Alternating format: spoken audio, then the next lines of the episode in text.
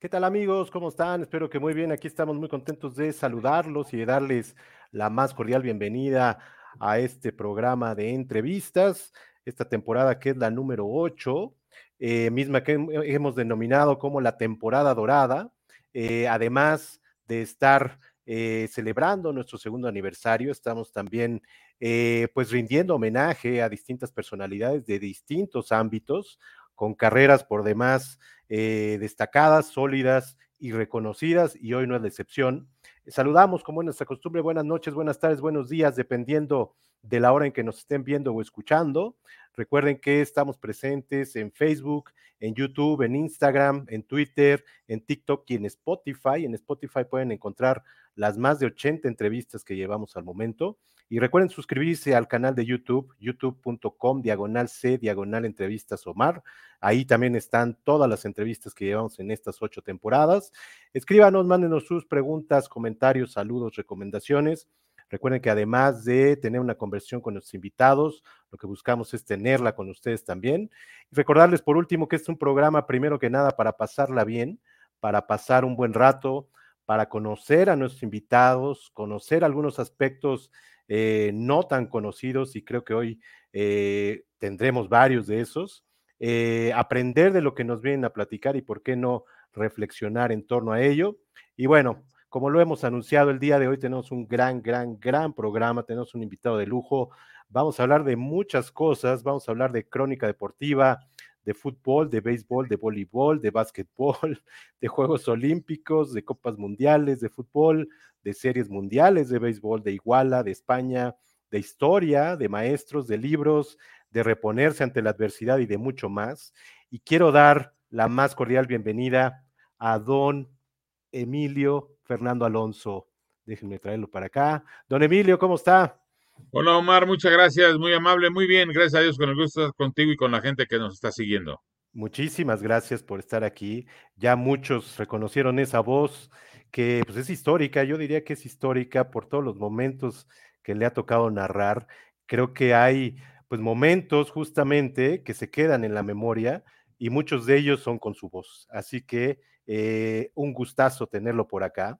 Eh, y yo le quería agradecer eh, porque sé que tiene mucho trabajo y además, como platicábamos fuera del aire, pues funcionaron las veladoras porque no le programaron partido el día de hoy, así que bueno, funcionó todo eso.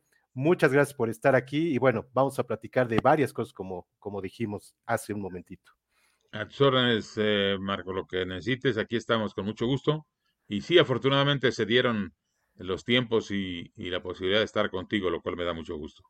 Y bueno, justamente cuando estaba eh, pues haciendo toda la investigación de este programa, hacía una reflexión un poquito de pues cómo han cambiado los tiempos eh, tanto en el mundo, cómo han cambiado las cosas en el mundo, eh, en México y bueno, en el fútbol.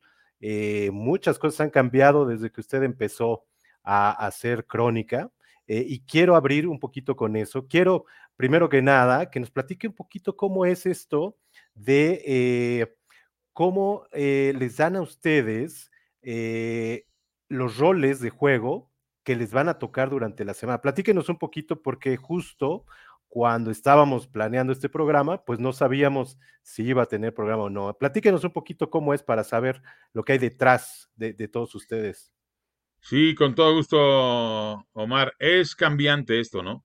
Eh, de repente, hasta hace poco tiempo, nos daban nuestras asignaciones semanalmente, o sea, de domingo a domingo. Te llegaban el domingo por la tarde y ya sabías lo que tocaba de domingo a domingo.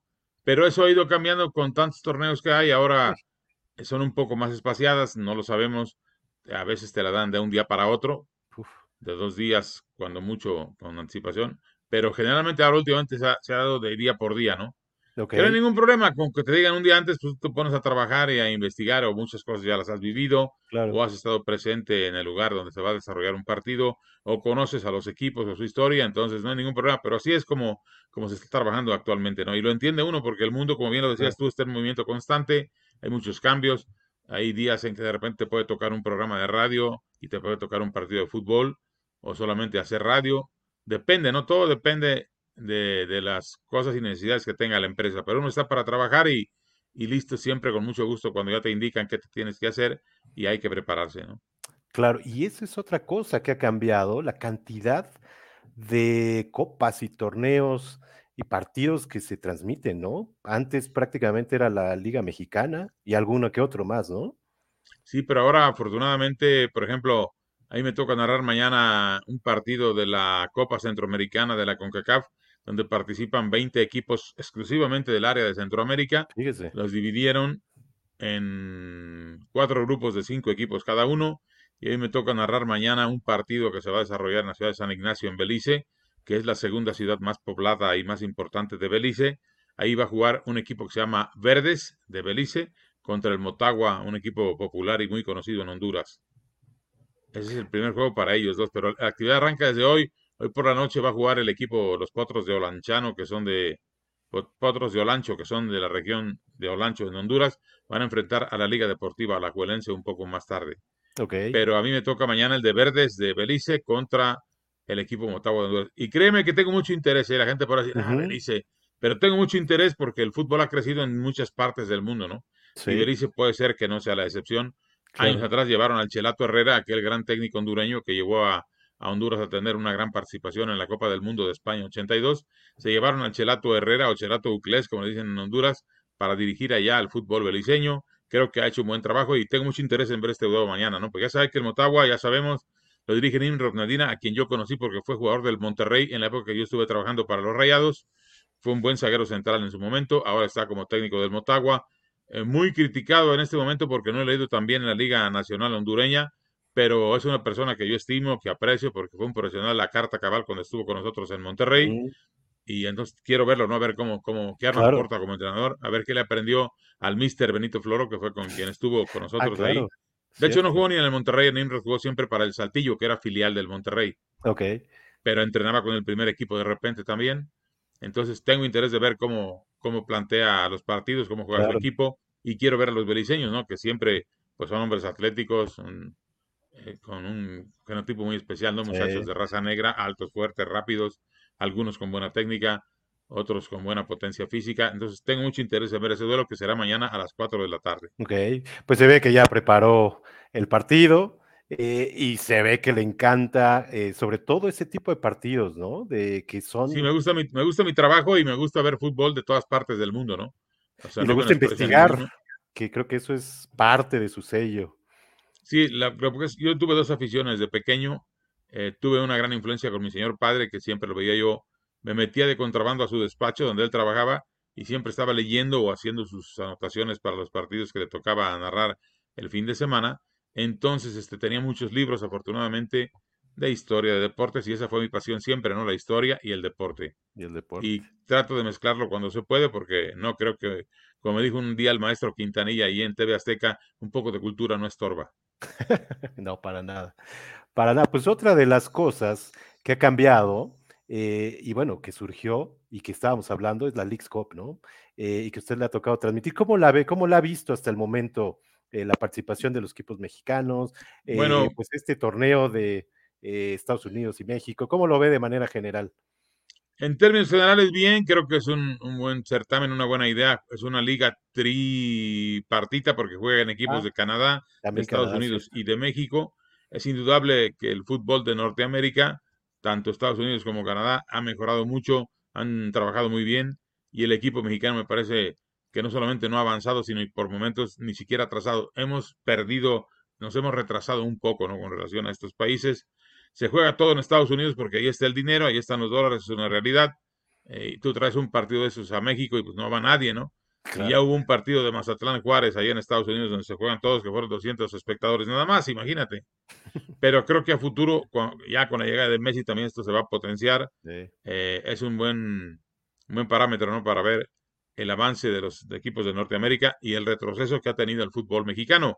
De hecho, hasta el momento, pues ya ves, los grandes de México perdieron, las Chivas y el América, y eh, Chivas perdieron los dos partidos que jugaron y el América ganó uno y el otro lo perdió por goleada anoche contra el Columbus Crew, que sí. es un equipo bueno de la MLS. Pero creo que es positivo, ¿no? Y a futuro tendrá que ser positivo también para que nuestros futbolistas se acostumbren a competir en situaciones adversas. Se juega siempre en el, la casa del rival y eso es muy importante también a futuro, me parece, ¿no? y que nos demos cuenta que en otras partes están trabajando muy bien en materia futbolística. Que justo era el otro tema que traíamos, ese eh, pues estancamiento del fútbol mexicano y cómo ha venido surgiendo el fútbol, sobre todo en Estados Unidos. Yo veía que pues Estados Unidos empezó a tomar en serio esto más o menos por ahí de 1990. Eh, y pues como dice usted, pues ya está eh, en nuestro nivel o un poco más, ¿no? ¿A qué atribuye usted esto, este estancamiento? A que en Estados Unidos han apostado por preparar a sus propios entrenadores. En cualquier evento de fútbol internacional que me ha tocado estar transmitiéndolo o cubriéndolo, ya sea Eurocopa, sea Campeonatos Mundiales, siempre ves a gente de Estados Unidos trabajando y aprendiendo, ¿no? Gente de, de diferentes cuerpos técnicos, de universidades, de la Asociación de Fútbol Soccer de los Estados Unidos, siempre los ves por ahí, ¿no? Y es gente pues muy preparada, acostumbrada al esfuerzo, a, tratar de hacer bien las cosas. Entonces, ellos han avanzado, nosotros hemos retrocedido, tienen infraestructura, les faltaba una liga profesional para que los chicos que iban a jugar fútbol a la universidad tuvieran una posibilidad de ser profesionales después, no, no solamente jugar fútbol universitario, ahora lo tienen y además trabajan muy bien con los equipos de Europa, no los ponen tan caros este, cuando se van de jovencitos y primero quieren que demuestren allá y ya después sí los cobran, pero como si fueran de oro, ¿no? Cosa que en México a veces al revés, quieren cobrar como si fueran figuras y no lo son todavía, ¿no? Cuando no han demostrado, ¿verdad? Claro, y, y en México se piensa mucho en técnicos extranjeros, es una falla que me parece que hemos tenido últimamente, ¿no? Que no conocen nuestra idiosincrasia, que podrán ser muy capaces, pero no hay como que una selección integrada por futbolistas mexicanos lo dirija un mexicano, ¿no? Creo que así tiene que ser. Espero que no se equivoquen y que dejen al Jimmy Lozano al frente de la selección mexicana, independientemente del resultado que fue positivo, sino porque yo veo a los jugadores muy contentos, comprometidos. Ellos mismos piden que dejen al Jimmy Lozano. Claro, los que dirigen son los directivos, pero también hay que tomar en cuenta a los actores, ¿no? A los que en el tapete parte se parte en el queso para, para sacar los resultados, ¿no? No, y hay que tomar en cuenta la constancia, ¿no? Que eso es algo, eh, pues, importantísimo para que haya triunfos y haya eh, pues establezca un grupo. Creo que la constancia debe ser algo importante, ¿no? Sin duda alguna. Y creo que el fútbol mexicano, para salir de este retroceso y de este estancamiento, tiene que cambiar muchas cosas, ¿no? Ojalá que el nuevo comisionado presidente de la Federación Mexicana de Fútbol, Juan Carlos Rodríguez, que es un hombre muy inquieto, lo conozco bien, ojalá que pueda plasmar sus ideas y que encuentre un grupo que lo apoye, que le ayude y que lo hagan todo en beneficio del fútbol mexicano, no solamente en lo económico, ¿no? sino en lo deportivo también. Exacto, que ya presentó varias ideas interesantes, como dice usted, ojalá eh, se puedan implementar, ¿no? Ojalá, ojalá que así sea. Oiga, y otra de las cosas que ha cambiado, eh, pues es la Liga MX femenil y el fútbol femenil en particular. Eh, como dice ahí, todo un éxito. ¿Cómo lo ve usted? Porque sí ha sido de verdad un trancazo, como se dice, ¿no? Lo veo muy bien. Fíjate que tuve la fortuna de ser eh, aficionado en un campeonato mundial de damas que se celebró en México en la década de los 60. Ok. Sí, que México llegó hasta la final contra Dinamarca y la perdió en el Estadio Azteca. Pero fue un campeonato mundial femenilo muy, muy bueno, muy interesante, muy atractivo. Cada que jugaba México en el Azteca se llenaba el Azteca. Yo estuve ahí en varios partidos. Mire. Eh, viendo partidos de aquella selección de Yola Ramírez, de Alicia La Pele Vargas, de la Peque Rubio, hermana de Sergio Rubio, jugador de Cruz Azul, de Paola Pérez, era muy buen equipo, de Elvira Aracén, eh, un equipo que llegó a la final y perdió con Dinamarca, que fue bicampeón en ese momento, ¿no? Habían ganado el primero, que no se consideraba mundial, sino un torneo como exhibición que se jugó en Europa, y lo ganaron las danesas, y en México repitieron el campeonato, venciendo a México en la final. Ok. Pero ha crecido una barbaridad el fútbol femenil y me da mucho gusto. Ya tenemos liga profesional, creo que eso ha permeado en que nuestras elecciones sean más competitivas. Desafortunadamente, pues no siempre se puede ganar, ¿no? Estamos compitiendo contra dos grandes potencias del fútbol femenil en el mundo, que son Estados Unidos y canadienses, pero también han venido creciendo países como Haití, como la República Dominicana, como Panamá, en nuestra área. O sea, no hay que confiarse de nadie. Costa Rica también, que fue el Mundial Femenino, aunque la golearon, pero bueno, fueron ahí. Claro. Pero, además se ha crecido nuestra liga. Y a la gente le gusta porque las damas tienen algo muy importante, ¿no? ahí de veras necesitan darles un golpazo para quedarse en el suelo, no se revuelcan, nada, se levantan de inmediato, son disciplinadas. Hay jugadoras que tienen muy buen nivel, buena técnica y son emocionantes los partidos, ¿no? Entonces creo que eso es muy bueno. La liga ha crecido y conforme se siga mejorando en ese sentido, pues tenemos mejores representativos nacionales de mujeres también. Sí, totalmente. Pues felicidades a todas las, las mujeres que participan. Están haciendo un gran trabajo, ¿eh? Sí, gran, gran trabajo. Y como digo, un gran espectáculo que creo que va a llevar mucho más gente a las tribunas. Ojalá así sea. Eh, bueno, muchas gracias por estos primeros comentarios. Yo quería retroceder un poquito en el tiempo. Lo que guste, estoy quiero, quiero que nos hable un poco de sus abuelos. Mis abuelos, muy bien, cómo no, eh, con todo gusto. Mis abuelos tienen la particularidad de que mis abuelos varones fueron españoles, los dos. Ajá. Mi abuelito Emilio, mi abuelito paterno, nació en la localidad de Cuero, un, un, pueblo, un caserío, diría yo, ¿no? Yo lo conozco en la montaña asturiana. Ahí está, mira, Cuero, Cueiru, como dicen en Bable los asturianos, ¿no? Exacto. Cueiru, ahí muy cerca del río Nalón. Ahí este es el caserío donde nació mi abuelo a finales del siglo XIX. Y mi abuelo paterno, Manuel Rubín de Celis, que aquí en México le quitaron el de Celis para dejarle el Rubín nada más. Ah, solo Rubín, claro. Sí, nació en Celucos, un pequeño poblado un poquito más grande que Cueiru. Ahí está Celucos, en la montaña de Cantabria. Él nació ahí, también lo conozco, es un pueblo muy bonito, mucho, muchos agricultores ahí. Y eh, tienen esa particularidad, ¿no? Que son pueblos montañeses, tanto de Cantabria como de Asturias, en el norte español. Mis abuelos españoles, don Emilio Antonio Alonso López, eh, y mi abuelo materno, Manuel Rubín Pérez como llegó cuando quedó que, México. Que tuvo la oportunidad de ir a Cueiro, ¿no? Con sus familiares. Estuve en Cueiro después del Mundial de España 82. Eh, conocí a la única hermana de mi abuelo que vivía todavía, mi tía María. Tuve la fortuna de conocerla, de platicar con ella, de recibir su cariño y de platicarle mucho porque me preguntaba, ¿no? Por su hermano. Claro. Y bueno, platiqué con ellos, con toda la familia. He estado también en, en Celucos, pero he ido más a Cueiro que, que a Celucos. Ok. Ok. Y quiero, quería que nos platicara, porque ahorita vamos a llegar a Mis abuelas mexicanas, ¿eh? Aclaro. Sí, ¿verdad? Mis abuelos, los varones españoles, pero las abuelas mexicanas. Mi abuelita Alicia Avilés, sinaloense, por eso digo que también tengo raíces sinaloenses. Nació en Mocorito, Sinaloa, que es un pueblo México, hermoso pueblo donde empieza la sierra de Sinaloa.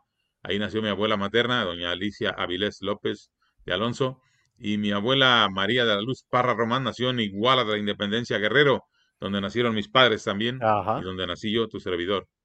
Que ahorita vamos a llegar para allá, pero eh, sé que su abuelo llegó a Zapotlán, ¿no? Es correcto, eh, sí. Mi abuelito Emilio tenía un amigo de su pueblo, de Cueiru, que ya había emigrado a México y él vivía y tenía una tienda de barrotes, me cuentan que muy grande en lo que en ese tiempo era Zapotlán, el Grande Jalisco, hoy Ciudad Guzmán. Hoy Ciudad Guzmán. Sí, allá llegó mi abuelo Emilio y lo mandaban, el amigo este lo mandaba a traer mercancía a Guadalajara y curiosamente la compraba en la tienda de mi bisabuelo, sinaloense, don Adolfo Avilés Gagiola e Insunza, mi papanino, como le decimos siempre de mucho cariño, ¿no?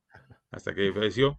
Y en esos viajes a comprar mercancía para llevarla a Zapotlán, el Grande Viat de tren, Conoció a mi abuela, a mi abuela materna, doña Alicia Avilés López, que era una joven muy guapa, sinaloense también, que había nacido en Mocorito. Se conocieron, se casaron en Guadalajara, en la iglesia del Carmen, después emigraron a Iguala Guerrero y ahí ya nacieron todos los hijos, ¿no? Entre ellos mi padre. Ajá. Y mi abuelo materno llegó a México a la tierra caliente de Guerrero. No llegó directamente a Iguala, sino llegó a la tierra caliente guerrerense. Ah, Vivió por allá en Ciudad Altamirano, en Arcelia, luego ya llegó a Iguala Conoció a mi abuela, se casó y ahí ya nació mi madre también, ¿no? Producto de esa relación. Ok. Al punto que quería llegar es aquí, a, Orizaba, eh, que entiendo que su abuelo trabaja en la cervecería Moctezuma, ¿no? No, mi abuelo era el concesionario de la cerveza concesionario, exacto, en todo el estado de Guerrero. Ok. Sí, la cerveza llegaba a mi pueblo en tren, cuando había trenes buenos, desde Orizaba hasta Iguala Guerrero en tren, y ya mi abuelo se encargaba de repartirla por todo el estado de Guerrero, ¿no? Ahí estoy viendo, por cierto, algunas de sus camionetas, ¿no? Ajá, exactamente. Sí. exactamente. que suma Zaragoza. Sí, estaba en la esquina de, de Álvarez y Zaragoza, lo que hoy es la calle de Zapata, allá en mi pueblo. Ajá. Y entonces, este, para mí, ahí en la bodega donde se guardaban los cartones de cerveza era como mi sala de juegos, ¿no? Porque nos subíamos a las camionetas, este, nos trepábamos y bajábamos de los, de los cartones. Cuando llegaban en tren ayudábamos a descargar los vagones para pasarlos a las camionetas que llevaban luego eso a la bodega donde se, se guardaba el producto para luego expanderla por todo el estado, ¿no?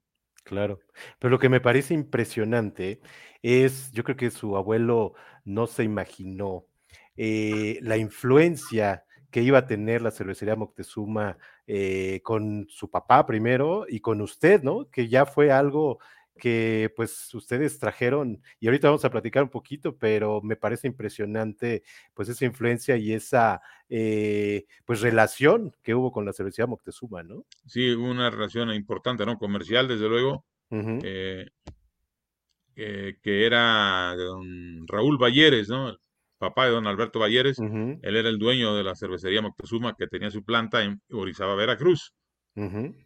Y te digo, a nosotros, a la familia Alonso, bueno, a nosotros no, a mi abuelo, ¿no? Que era el, que era el concesionario, nos llegaba la cerveza vía tren hasta Iguala. Y entonces, este, como parte de, para nosotros un juego, nos íbamos con los señores que descargaban la cerveza a las camionetas, nos íbamos a la hasta la estación del tren y ahí pues hacíamos, que trabajábamos, ¿no? Pues era un juego para nosotros, pero bueno. Claro, claro.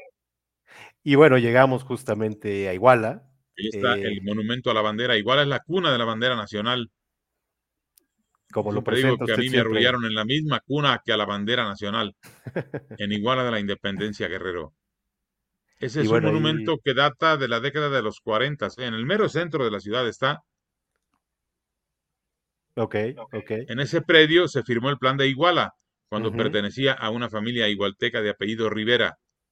Ahí era un solar, una casa muy grande con un patio muy bonito, con árboles frutales, sobre todo mangos y tamarindos, una casa con corredores amplios, y ahí se reunieron Vicente Guerrero y Agustín de Iturbide para proclamar el plan de Iguala, que, que pedía pues la independencia de, de, una nación que todavía pues se conocía como Nueva España, ¿no?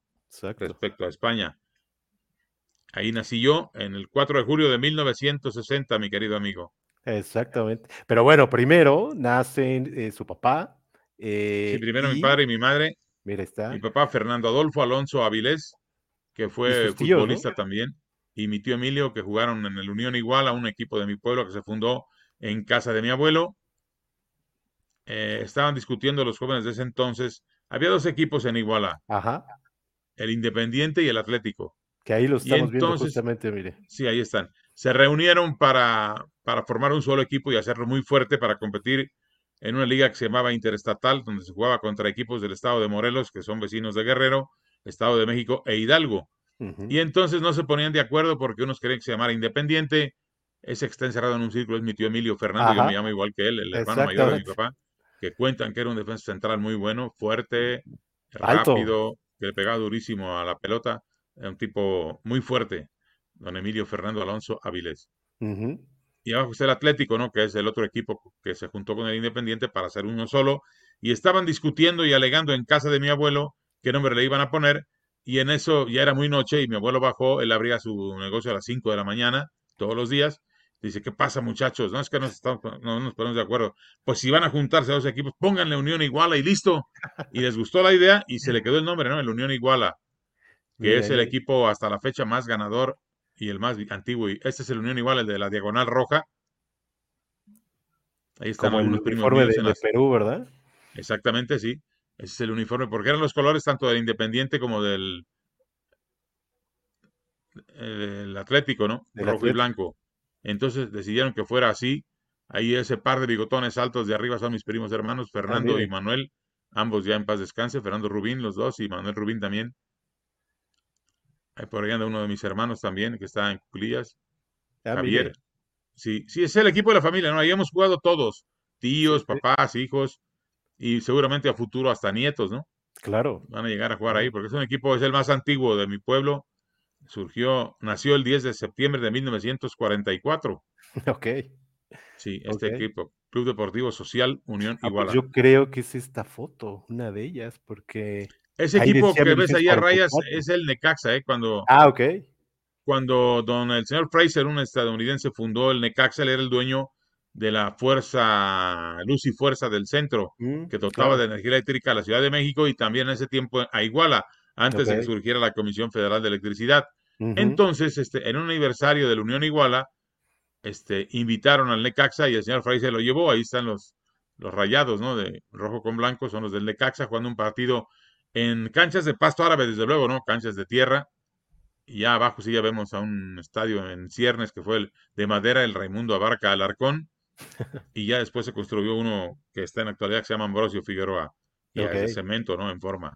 Pero Iguala llegó a tener equipo de tercera división con el Club Deportivo Social Unión Iguala y en segunda división también con el Deportivo Iguala, que era otro club, y el Unión Iguala, que también llegó a jugar en segunda división. Ok. Y bueno. llegaron a jugar, mi querido Omar. Miguel Herrera jugó ahí en ese equipo ah, cuando era amateur todavía. Ok. Miguel quería, Miguel quería, quería jugar de centro delantero. Y en el equipo en el que él estaba en ese entonces, que eran los Coyotes del NESA de segunda división, lo ponían a jugar de defensa. Y ahí jugaba un muchacho de mi pueblo, Beto Mejía, en ese equipo, que fue profesional, e invitaba a Miguel los fines de semana y se lo traían a Iguala a jugar de centro delantero, como a él le gustaba, ¿no? Okay. De hecho, en un aniversario de la Unión hace un tiempo invitaron a Miguel a que fuera, se realiza un festejo cada año para celebrar un aniversario más de la Unión y se, se corona una reina de los festejos, ¿no? De la Unión Iguala. Ese día se coronó a una hija de Beto Mejía que ahora vive en los Estados Unidos mm. y él, siendo amigo de Miguel, lo invitó y fue Miguel ¿Ah, a recibir un reconocimiento y a coronar a la reina, ¿no? Mariana ah, primera. Sí, sí, hay muchas relaciones. Ahí jugó Moisés Camacho, que fue arquero del Zacatepec también, que es nativo de Iguala.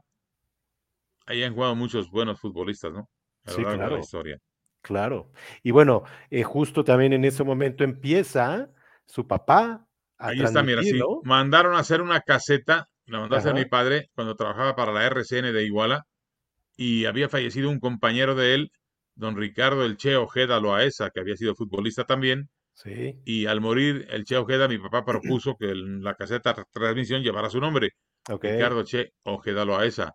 Ahora ha habido intentos de que le cambien de nombre, que le pongan el de mi papá o el mío, pero mi padre dijo, de ninguna manera. Si ese nombre ya tiene, él es, mira, el Che Ojeda, el que está en, en, la foto de Óvalo, y el que está a la izquierda es don Jorge Román Pastrana, que también fue cronista de Iguala. Con los dos transmitió su padre, ¿no? Con los dos le tocó transmitir. De hecho, el maestro Román Pastrana fue mi profesor en la preparatoria. ¿Ah, sí?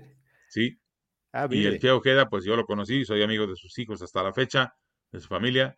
Y mi papá se opuso a que le cambiaran el nombre para poner el suyo en lugar del Che Ojeda. Dijo, no, aquí se va a quedar con el nombre del Che y así, así sigue, ¿no? Y a mí me acaban de proponer igual que querían ponerle mi nombre. Dije, no, si esa caseta ya tiene nombre, pues así que se quede, hombre. Claro, claro, claro, claro. Y mire, ahí... está en una vuelta ciclista. Ajá. Mi papá transmitió muchas vueltas ciclistas a México cuando las patrocinaba el Instituto Nacional de la Juventud Mexicana, cuyo director era mi padrino, don Píndaro Uriostegui Miranda. Mira, ahí está mi papá, ahí estoy yo también, está mi compadre Ramón Chavira. Esto es en Tasco de Alarcón Guerrero, en la cancha de los Jales, que es, es con la tierra que sale de la mina, llenaron una barranca y ahí ¿Ah, se juega el fútbol en los campeonatos estatales. Como no había palco de transmisión, ahí se narraba desde arriba de la caseta donde vendían refrescos y tortas y eso a la ah, gente que iba ¿no? a ese campo, sí. y como ves, no había ni escritorio, mi papá conseguía mesas de la cervecería, las ponían ahí y ahí se colocaban los aparatos de transmisión y de ahí se narraba. Mi papá es el que tiene el micrófono en la mano. Mi compadre Ramón está a su derecha y yo estoy a la izquierda un poco todavía ahí asomando la cara apenas, ¿no? Sí, claro. Y era para radio, ¿verdad? Era para radio, sí, se transmitía a todo el estado de Guerrero cada mes de octubre se celebraba este campeonato estatal de fútbol y se hacía un pool de, estaciones de radio, ¿no?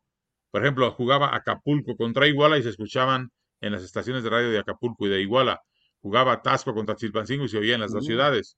Y era una cosa impresionante, ¿no? Mucha gente iba cada octubre a ver ese estatal porque había jugadores muy buenos, ¿no? Ahí llegaron a jugar Imagínate Horacio López Salgado y, y, Gabriel Núñez con Tasco, Jorge Campos con Acapulco, Manolo Negrete con la Tierra Caliente, por decirte algunos, ¿no? Sí, claro. Moisés Camacho con Iguala. Eh, era un torneo extraordinario. De domingo a domingo, era una semana, duraba una semana, tres juegos diarios. Okay. Y no había finales, ahí ganaba el título el que ganaba más partidos, ¿no? Que ganaba más puntos. ¿Y ya no existe? Ya no, ¿verdad? Desafortunadamente existe, pero de otra manera. Ya no se juega ah. en una sola sede. Ahora juegan a visita recíproca. No es lo mismo. A mí me gustaba más cuando se jugaba en una sola sede, que se llenaban los campos o los estadios donde ya había, como en Acapulco y en Iguala. En Tasco esta cancha de los Jales se llenaba siempre también. Ahí había un problema porque a un lado de una banda la pelota, el balón se iba a la, barranca y había que ir por él. Se llegaban a perder muchos balones en el torneo porque pues, era complicado bajar y luego volver a subir, ¿no? Pero, pero eran partidazos, la verdad, yo lo recuerdo. Yo debuté ahí en un estatal justamente cuando tenía 12 años de edad narré mi primer juego ahí, en un campeonato estatal de fútbol. Ahorita vamos a llegar a eso. Quiero, quiero mostrar algunas fotos de su señor padre. Ahí está, mira, ese que está encerrado en el círculo. Y el alto del centro es mi tío Fernando Rubín Parra, hermano de mi ah, madre. Él fue director técnico del equipo de Iguala en los estatales y también profesionalmente del Club Deportivo Iguala en tercera y en segunda división. Ok. No, bueno, su familia, toda una tradición en Iguala, ¿no? Eh, sí, la verdad que sí, han sido gente, fueron gente muy, muy deportista todos, muy entusiastas. La historia del Deportivo Iguala, te la cuento rápido, surgió porque Guerrero fue representado por Iguala en un campeonato nacional categoría libre en Tapachula, Chiapas, en 1965, y Guerrero llegó a la final contra el Estado de México. Y como era categoría libre, el Estado de México lo integraban puros reservistas del Toluca, que ya estaban en primera división. Y Guerrero en un equipazo, ganó todos los partidos y le ganó en la final al Estado de México también. Y entonces el licenciado Jorge Romo, que era secretario de la Federación Mexicana de Fútbol, conocía a mi papá, lógicamente, habló con él, le dijo, Fernando, ¿por qué no meten un equipo de tercera que van a hacer? Tienen un buen equipo, estos muchachos juegan muy bien. Y la idea la tomó mi padre, mi tío Fernando, al que viste ahí también, y mi tío Emilio, otro hermano de mi papá, y formaron el primer club deportivo Iguala en tercera división en el año de 1965, teniendo como base ese equipo que había sido campeón nacional. Ok. No, bueno. Y era una fiesta, llegaron a ser hasta un estadio de madera y en Iguala, el Raimundo Abarca Alargón, que fue gobernador de nuestro estado y que era nativo de Iguala, eh, era un estadio de madera que duró mucho tiempo, ¿no? Hasta que ya pues dejó de funcionar y se construyó el estadio que tenemos ahora, que es ya totalmente de cemento, de material, que se llama Ambrosio Figueroa. Oiga, ahorita que estamos, que, que yo decía esta tradición de su familia, eh, ¿no le han propuesto que sea cronista de la ciudad usted? No, no, porque ya lo hay y yo respeto mucho eso, ¿no? Ok, ok. Sí, ya lo hay, ya lo hay. Yo respeto ¿Quién mucho es? Eso. Se llama Guillermo de la Cruz Isa, un profesor historiador, amigo mío. y ah, aparte tenemos doctores en historia en mi pueblo, abundan, ¿eh? a la gente le gusta mucho la cultura en mi ciudad natal. Entonces tenemos al doctor Guillermo de la Cruz Isa, tenemos al doctor Florencio Benítez González, que también es doctor en historia. Entonces tenemos gente muy capaz, ¿no?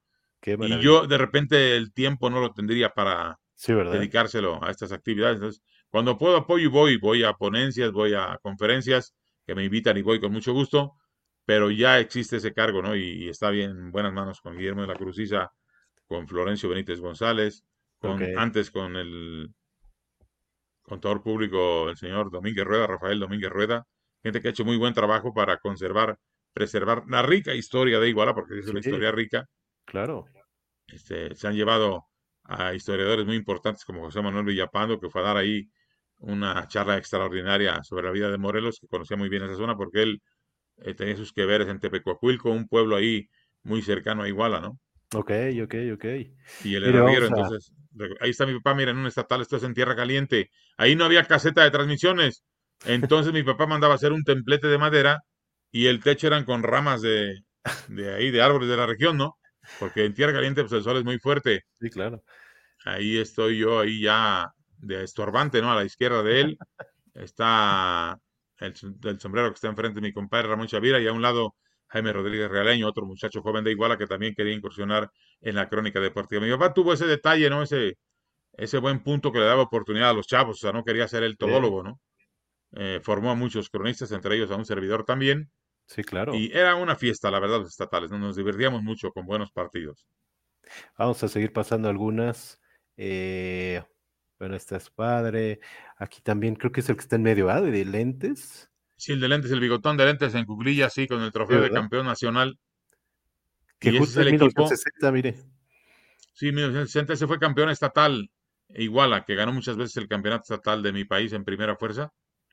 Tenía muy buenos jugadores en ese tiempo, mi ciudad natal.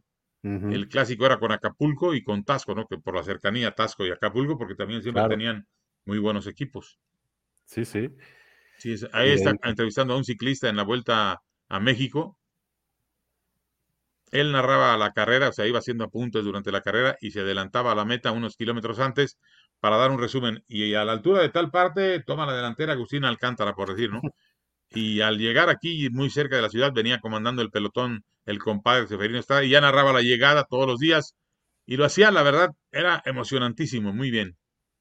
Entonces fue muy conocido también en el ámbito del ciclismo, mi señor padre, de hecho, estuvo a punto de perder la vida en una vuelta ciclista en ah, Puebla. ¿Serio? Iba cubriendo la carrera, era un circuito en la ciudad de Puebla y se subió a una motocicleta para tener una mejor perspectiva y a una persona que llevaba su auto y no hizo caso de las indicaciones de tránsito lo atropelló y sufrió fracturas en todos los huesos de su cuerpo. ¿eh? ¿En serio? Sí, sí, se fracturó el cráneo, se fracturó los brazos, la clavícula, las piernas. Fue un accidente muy fuerte, muy duro. Afortunadamente pudo salir por su fortaleza física, fue un hombre muy fuerte, eh, que siempre tuvo un cuerpo atlético, se salvó y siguió narrando ciclismo pese a ese accidente. Y cuando fui yo a mi primero me dijo, un favor te voy a pedir, no te subas nunca a una motocicleta porque es muy peligroso. Perfecto. ¿Sabes qué fue lo primero que hice en un circuito? Pues subirme a una motocicleta. Ya ves que uno de chavo no hace caso. Pero Lo contrario a lo que le dijo el papá. Sí, sí, sí. Lo bueno es que no se enteró, si no, así me hubiera ido. Porque era muy exigente, don Fer. Sí. Mire ahí. Aquí está con don Luis Carbajo. Ellos fueron la voz oficial del Estadio Olímpico de México 68 ah, ¿en, los Juegos Olímpicos del 68. Ah, mire. Ahí está don Luis Carbajo y mi señor padre. Les dieron inclusive habitación en la Villa Olímpica, ¿eh? Ah, sí. Sí, porque ahí, ahí, ahí, tenían que comer, ahí tenían que dormir y cuando había pruebas de, atletismo en el Estadio de México 68, ellos eran los del sonido local, ¿no? Los que decían, en el carril número uno, por decirte algo, ¿no? Este, Pedro Pérez de España, carril número dos, Carl Luis de Estados Unidos. Digo, no, es un decir, ¿no? Carl, Carl, Luis no estaba en el 68. Ellos eran los de la voz oficial del estadio para presentar a los corredores y también para la ceremonia de premiación. Qué maravilla, esa sí no me la sabía. Usted tenía ocho años, ¿verdad? En aquel entonces. Yo tenía ocho años, sí. Ahorita vamos a bueno, cumplir. Y bueno, ahí. Ese fue un programón que la gente recuerda mucho todavía, ¿eh? Sí, sí, sí. Con Ángel Fernández, estaba de repente José Ramón Garmabella, Ara Piloyán y mi señor padre también. El Che Ventura también estuvo con ellos. Sí. Fue un gran programa de radio que la gente escuchaba mucho y hasta la fecha lo recuerdan, ¿no? Sí, no, y bueno, qué camada le tocó a, su señor padre. Mira, aquí tenemos. Fue compañero algunos. de todos ellos, ¿no? Ahí está, mira. Ángel Fernández es un monstruo de la narración. Arriba, don Fernando Marcos a la derecha. A la izquierda, el conde, don Gustavo Armando Calderón. Y abajo, José Ramón Garmabella, el de lentes. Y a la izquierda, el de bigote, el Sonia Alarcón. Con todos ellos compartió micrófono mi padre. En su época había muy buenos narradores, ¿no? Y comentaristas deportivos. No, bueno, una maravilla, ¿no? Y usted empezó a tener contacto con varios. Yo conocí a todos ellos, sí, porque yo como siempre acompañaba a mi papá, empecé a conocerlos a todos ellos. Mira, aquí está con igual con. Eh, ahí está, mira, el Che Ventura, Ángel Fernández, el, alto de bigote es un gran amigo mío desde la infancia, el licenciado Julio Escalera Uriostegui, mi papá. Mi papá los llevó igual, a un día los invitó a la casa allá en ¿Ah, Iguala y fueron el Che y Don Ángel cuando hacían fútbol y otras galaxias. Y Julio es, pues como de mi familia, ¿no? El padre de este muchacho fue seleccionado nacional mexicano de voleibol. Okay. El doctor Julio Escalera Gatica. Fue campeón centroamericano con el voleibol de México. Fue All American en su tiempo, o sea, lo mejor de América en voleibol. El doctor Escalera, que estudió medicina en la UNAM, jugó ahí en el equipo de medicina en los torneos de la universidad. Okay. un señor alto, fuerte, potente, nativo de, San Jerónimo Guerrero, pero vivió en Iguala muchos años. Ahí se casó, ahí creó su, procreó a sus hijos, su familia. Y entonces, este, en esa ida de Don Ángel y del Che a mi casa en Iguala, Julio estuvo también invitado y ahí convivieron con ellos. Pues qué maravilla de compañeros le tocaron a su señor padre. Y bueno, que usted los conoció y tener interacción con ellos, ya me imagino la cantidad de cosas que les aprendía, ¿no? Por supuesto que sí, siempre era un placer estarlos escuchando, ¿no? Sí, claro. De hecho, con, con Don Ángel no me tocó narrar, pero con el Che Ventura sí tuve en un programa que se llamaba Juego Limpio en radio y me tocó también narrar algunos partidos que él llegó a comentar. Ok. Sí. Pero sí, con don Fernando Marcos sí me tocó, ese es mi papá y un servidor allá en Iguala, en un aniversario de la Unión, justamente. Ah, mire. Sí, que le, dieron un reconocimiento a él como socio fundador del equipo. Cuando el equipo se fundó, mi papá tenía nueve años, diez años. Ok. Pero bueno, estuvo ahí en el mitote por su hermano, mi tío, el, mi hermano, el hermano mayor de mi papá, mi tío Emilio, que era jugador, y siempre eran muy unidos, entonces mi papá estuvo ahí también en esa reunión. Él formó parte del primer equipo infantil ah, ¿sí? Iguala. Sí. Mire, qué maravilla. No del de mayores porque tenía nueve años apenas, ¿no? Sí, claro, claro. Entonces le dieron un reconocimiento ese día y pues ahí había que estar ahí con él acompañándolo. Toda una institución, una leyenda, su señor padre, que de verdad eh, hay que recordarlo, eh, porque sí, hizo escuela eh, y bueno, una maravilla de, narraciones, las que él hacía junto con todos estos grandes compañeros, ¿no? Sí, gente, gente muy completa, ¿no? Que eran hombres este, con cultura, leían mucho, este, daban datos también y aportes culturales cuando había que darlos. Y mi papá, la verdad, porque era mi padre, fue un tipo muy completo, ¿no? Te llegó a narrar béisbol, te llegó a narrar fútbol, llegó a narrar ciclismo, hasta boxeo, ¿no? Sí. muy completo, o sea, le gustaban todos los deportes. Pues como usted, ahorita vamos a platicar de eso. Y bueno, ya llegamos justamente a su Ahí está, mira, con mis hermanos. El más alto soy yo. Ajá. Usted es el mayor, ¿verdad? Yo soy el mayor de la familia, sí, el mayor, el primogénito. Mira, la primera, la niña, es mi hermana Estela María, Ajá. Que, que fue la tercera. El mayor soy yo, a mi derecha Manolo, que es el que sigue de mí. Ok. Luego la Muñe, como la conocemos todos por muñeca, ¿no? La Muñe. Y el chiquillo de la izquierda es Javier, que fue de los hermanos pequeños de los hombres, ¿no? Ok. En mi casa, en tu casa. Y aquí estamos todos en un pasaporte familiar porque íbamos a ir a Estados Unidos. Ahí está tu servidor, ahí en el centro. Mi mamá, la de 36 es María Fernanda, mi hermana más pequeña. La alta de atrás, la mujer es la Muñe, Estela María. Javier, el del centro, entre mi madre y yo. Y Manolo, el que está atrás de mi mamá y Francisco, el más pequeño de los hombres, a mi derecha. Sí, sí, ese pasaporte lo tomaron así familiar porque íbamos para Estados Unidos, ¿no? Mire, ¿a dónde iban? A Disneylandia, de vacaciones, nos ah. llevaron para allá. Qué bien, qué bien. Oiga, pues quiero platicar, eh, entiendo que fue una infancia muy feliz, ¿no? muy bonita, eh, sí. Muy bonita ya en Iguala. Eh, quiero platicar de algunas cosas que sé que pues le gustaban y ya lo comentó usted ahorita. Una de ellas es la lectura que su papá le fomentó y le quería mostrar estas enciclopedias que se... Las conozco, estaban en mi casa, todas estas. Sí. Platíquenos, para los que están en, audio solamente, ¿cuáles sí, cómo no. Mira, mi papá era un ávido lector, le gustaba mucho la lectura, ¿no? Entonces él tenía un pequeño despacho ahí en nuestra casa en Iguala y estaba llena de libros, ¿no? Yo de las que recuerdo con mucho cariño es este México a través de los siglos, El maravilloso tesoro de la juventud y Un mundo pintoresco. Y todos esos yo me los bebía porque ya sabía leer, me encantaba no leer, me encantaba la historia, las biografías.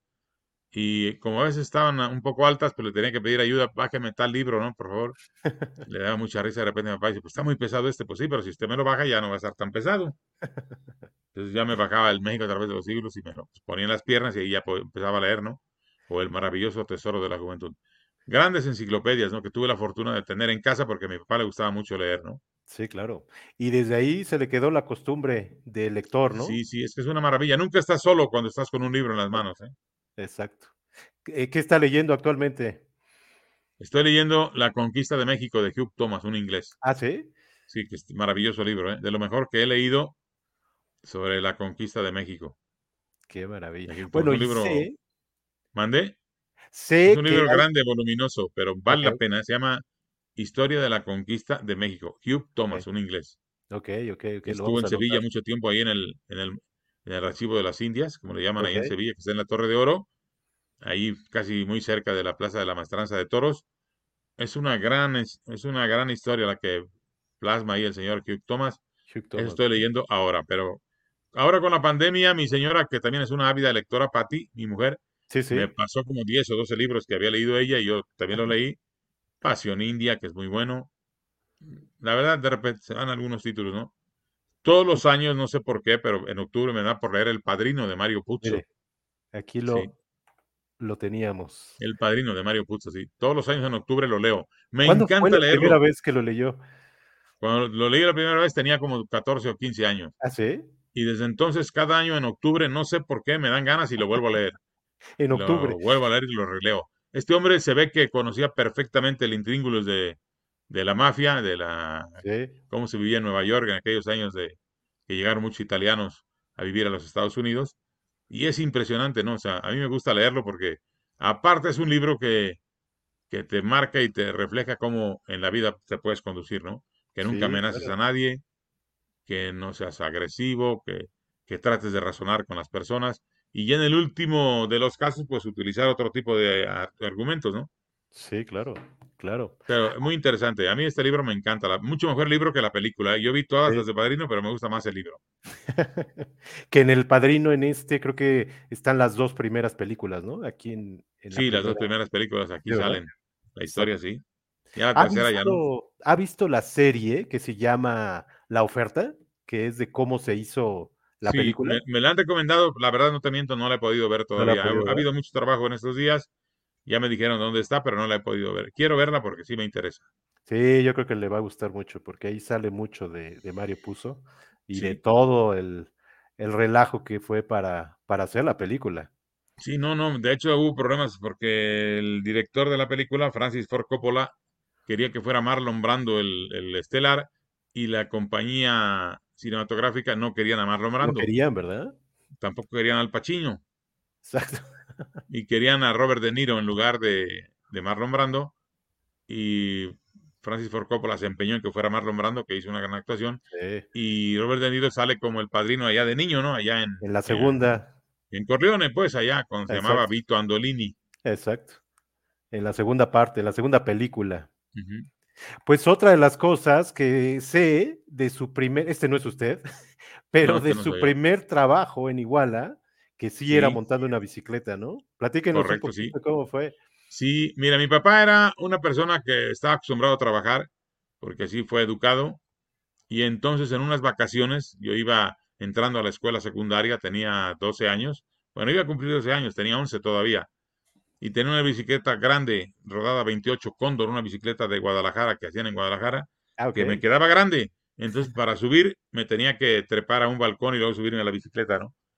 Y me pregunta en unas vacaciones entre sexto de primaria y primero de secundaria mi padre, oye, ¿qué piensas hacer en, vacaciones? Pues jugar, ese era lo clásico, ¿no? Jugábamos, según la época, fútbol, béisbol, fútbol americano, jugábamos eso. Y dice, pues fíjate que no, vas a trabajar.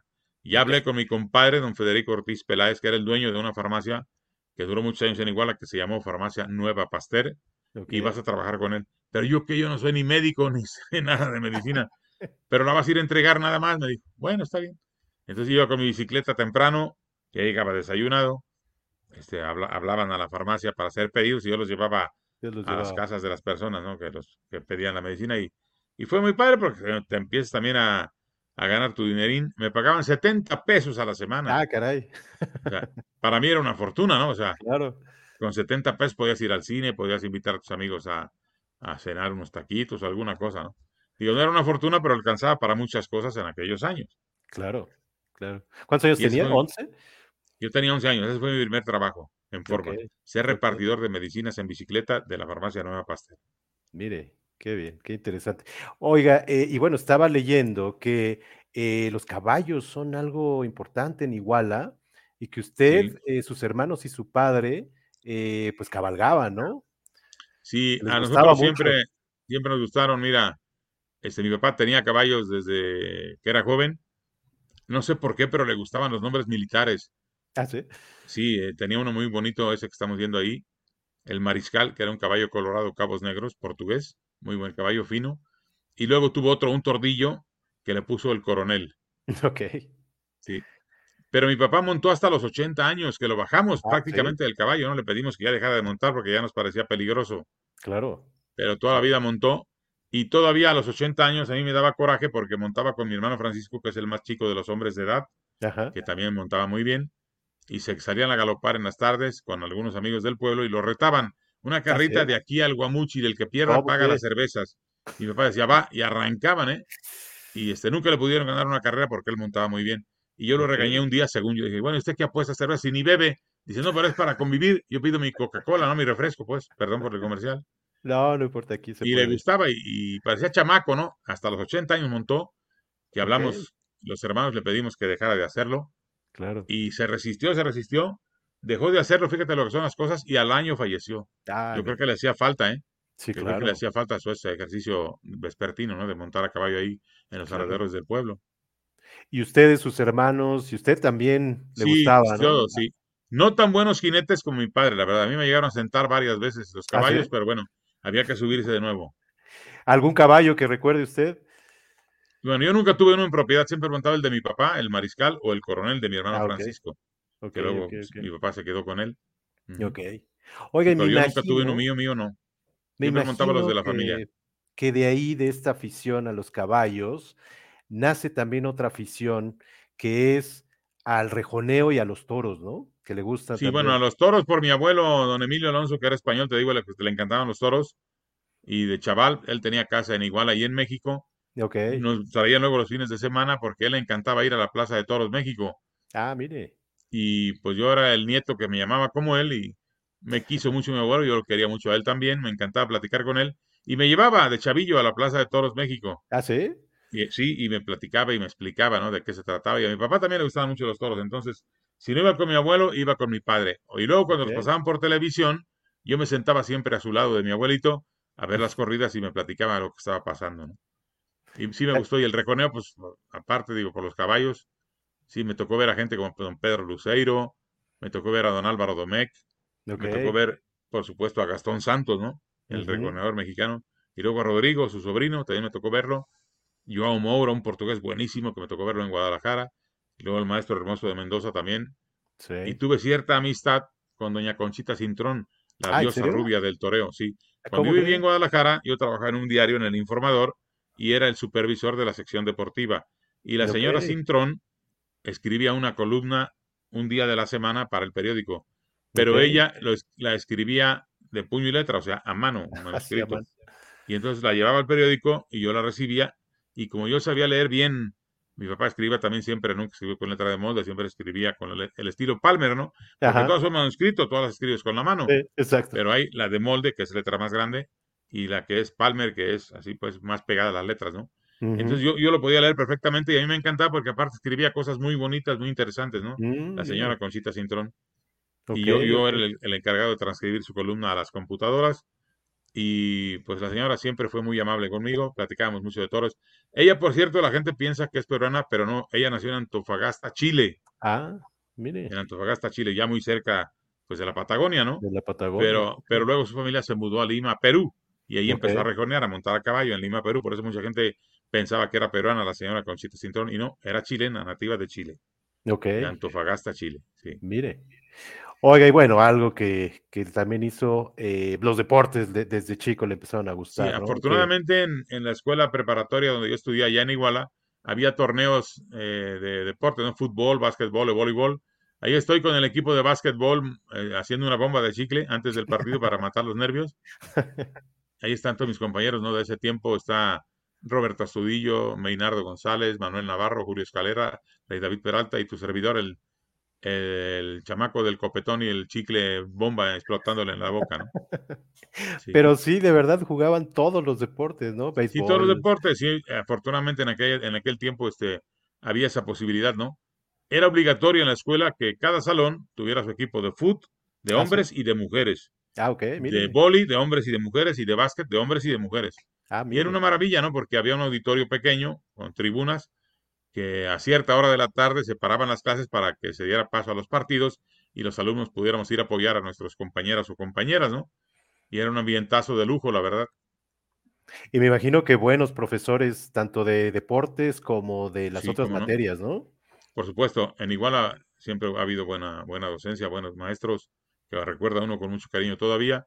Y en cuanto a lo de educación física, había profesores ya egresados de la entonces ESEF, Escuela Superior de Educación Física. Luego llegaron también maestros de la MFIT, Escuela Militarizada de Educación Física y mm, Deportes.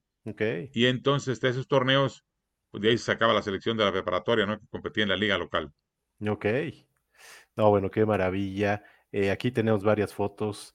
Ahí está cuando fuimos campeones en la prepa, justamente en el torneo de fútbol varonil de hombres.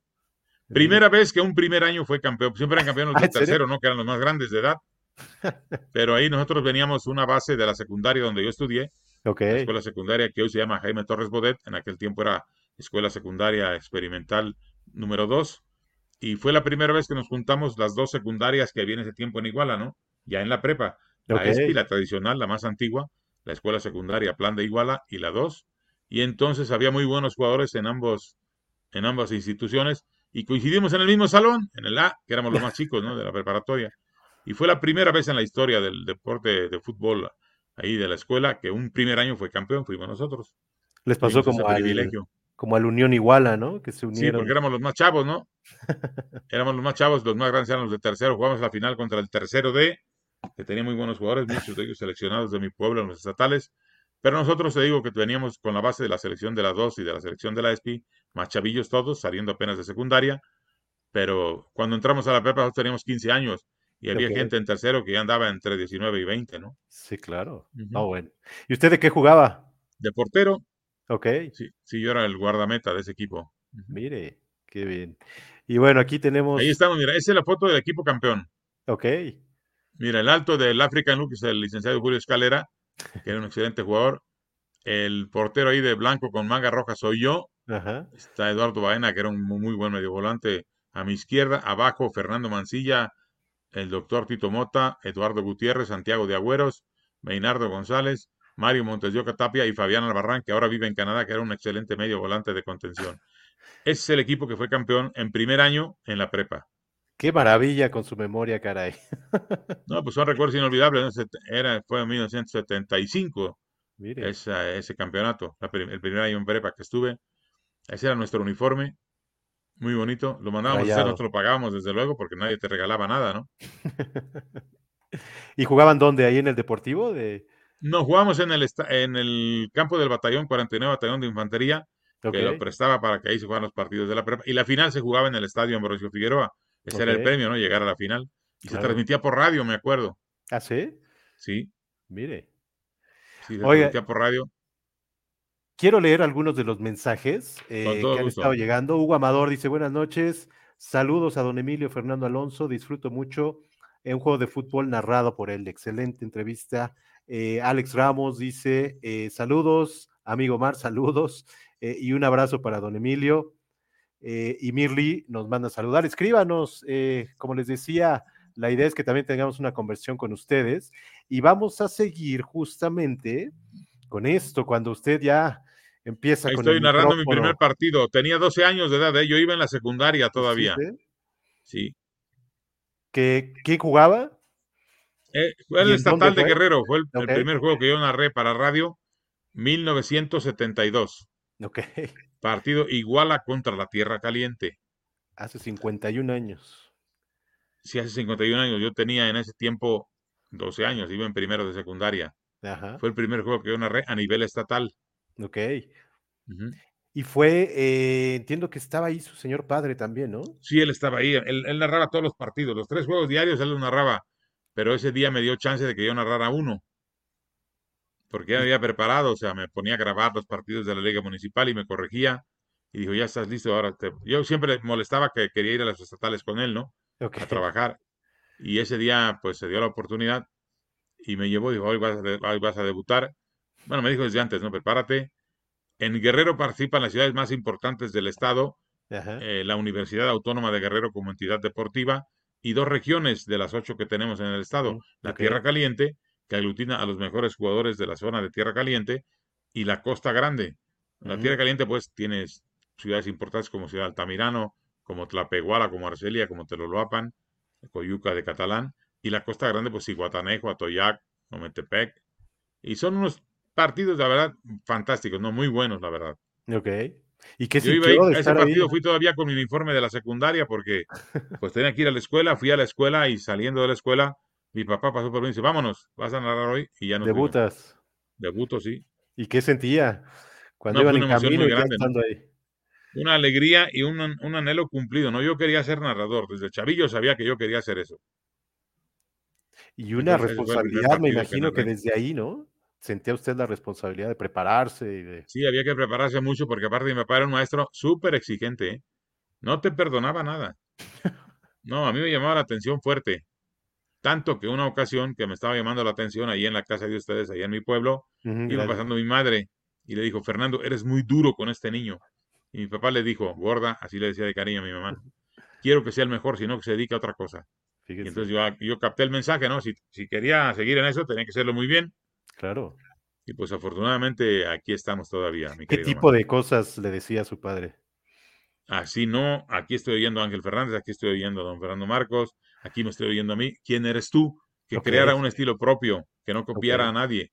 Okay. Que fuera muy respetuoso con los futbolistas, dice, porque acuérdate que detrás, o al lado, mejor dicho, de un futbolista está un padre de familia, una madre, una novia, un hermano, no puede ser este, agresivo. Si vas a decir algo, que tengas las bases y con conocimiento de causa, pero hay formas de decir, tú le puedes decir a alguien que está mal, pero de la manera que no se sienta él agredido, ¿no? Agredido. Sí, o sea, que fuera muy respetuoso siempre con los actores del tapete verde, ¿no?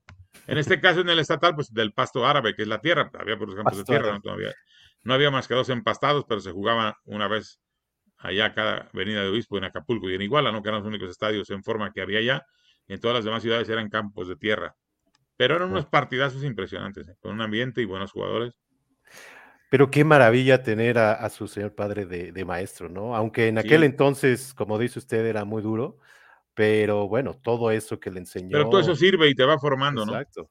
Te va formando, sí. Sí, claro.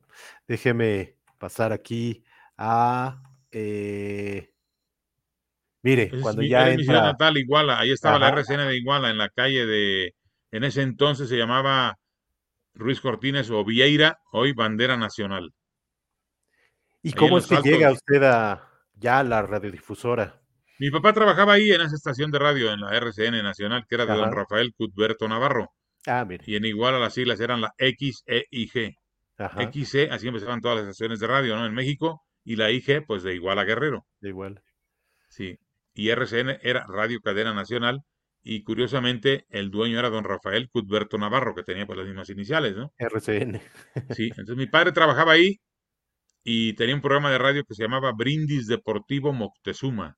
Ok. Que, daba noticias de deportes del pueblo, sobre todo de fútbol y de la Liga Mexicana de Primera también. Y cuando él tenía que salir por su trabajo, yo quedaba al frente de ese programa a dar mm, los resultados, a dar comentarios. Y empecé, ¿no? También desde muy jovencito, desde niño, pues. Sí, yo vivía a la vuelta de esa calle, ya ¿Ah, primero vivía en el mero centro de Igual, en la casa de mi abuelo paterno, y después nos cambiamos a vivir a la calle de Negrete, que estaba a la vuelta desde donde estaba la RCN, entonces yo me iba caminando sin problema. ¿Y a qué hora era el programa? A las 2 de la tarde, todos los días. A la hora de la comida. A la hora de la comida, sí, entonces era muy escuchado, la verdad. Ahí estoy en Guadalajara, en Canal 58. Ah, en Guadalajara. Con un extraordinario amigo que en paz descanse, que ya estaba en Guadalajara cuando yo llegué, Víctor Manuel Castillo Mosqueta, que en paz descanse, nativo de, de Fortín de las Flores, Veracruz, ahí pegadito a Córdoba. Ok, ok, ok, ok. ¿Cuánto tiempo estuvo en Iguala en esta estación de RCN? Pues mira, desde los 12 años hasta los 18 que me fui a estudiar a México. Ah, ok. Ahí es cuando, cuando viene a México. Aquí hay algunas otras. ¿Esto este donde es Cuando fuimos campeones también en el segundo año. Ah, decidimos, decidimos cambiar de uniforme y mandamos ser el de los Tecos de la Autónoma de Guadalajara. El de los Tecos. Sí. Aquí ya había terminado el partido y yo ya venía cambiado después de bañarme. Y a mi lado está Fabián Albarrán, que era un excelente futbolista, muy buen jugador, y Lalo Gutiérrez, que era lateral izquierdo. Ah, mire. Ahí también volvimos a ser campeones con ese equipo, los, con el uniforme de los Tecos de la Autónoma. Mire, déjeme eh, pasar. Bueno, aquí me imagino que estaba eh, en algún viaje. era un crío, eso fue en el Mundial de España 82. Ah, ¿en serio?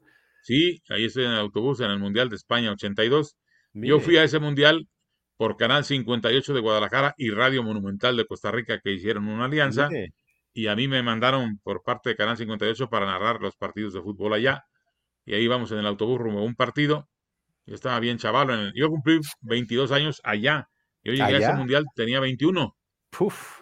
Mi primer mundial fue cuando tenía 21 años. Yo cumplí 22 allá el 4 de julio. ¿Y qué le pareció? Llegar a un mundial, ni más ni menos. No, imagínate, una maravilla. Uf. Me tocó narrar en Barcelona, porque me mandaron a Barcelona. Me tocó narrar ahí en el No Camp y me tocó narrar en el Sarriá. En el Sarriá me tocaron partidos como Argentina-Brasil. Uy, ¿en serio? Sí, Argentina-Brasil, Argentina-Italia, Brasil-Italia, aquel partido que ganaron los italianos 3-2 con tres goles de Paolo Rossi. Ajá. Y en el Nou Camp me tocó narrar a Polonia, a la entonces Unión Soviética, hoy Rusia otra vez, a Bélgica, que tenía un equipazo. Me tocó estar en Sevilla en aquella semifinal de Alemania-Francia, que se fue a penales y me tocó estar en la final también en el Santiago Bernabéu entre Italia y Alemania, primer mundial que me tocó ir. Yo tenía 21 años, te digo, allá cumplí los 22. Siempre cumplo años en los eventos, ¿eh? Sea mundiales o Juegos Olímpicos. Porque es en julio, ¿verdad? Sí, en julio, sí. El 4, de, julio. Mire. No, bueno, ya me imagino cómo ha de haber disfrutado ese mundial, su primero. Lo disfruté mucho. El primero, aparte, porque después del mundial me quedé para visitar la familia en Cueiru. Ah, mire.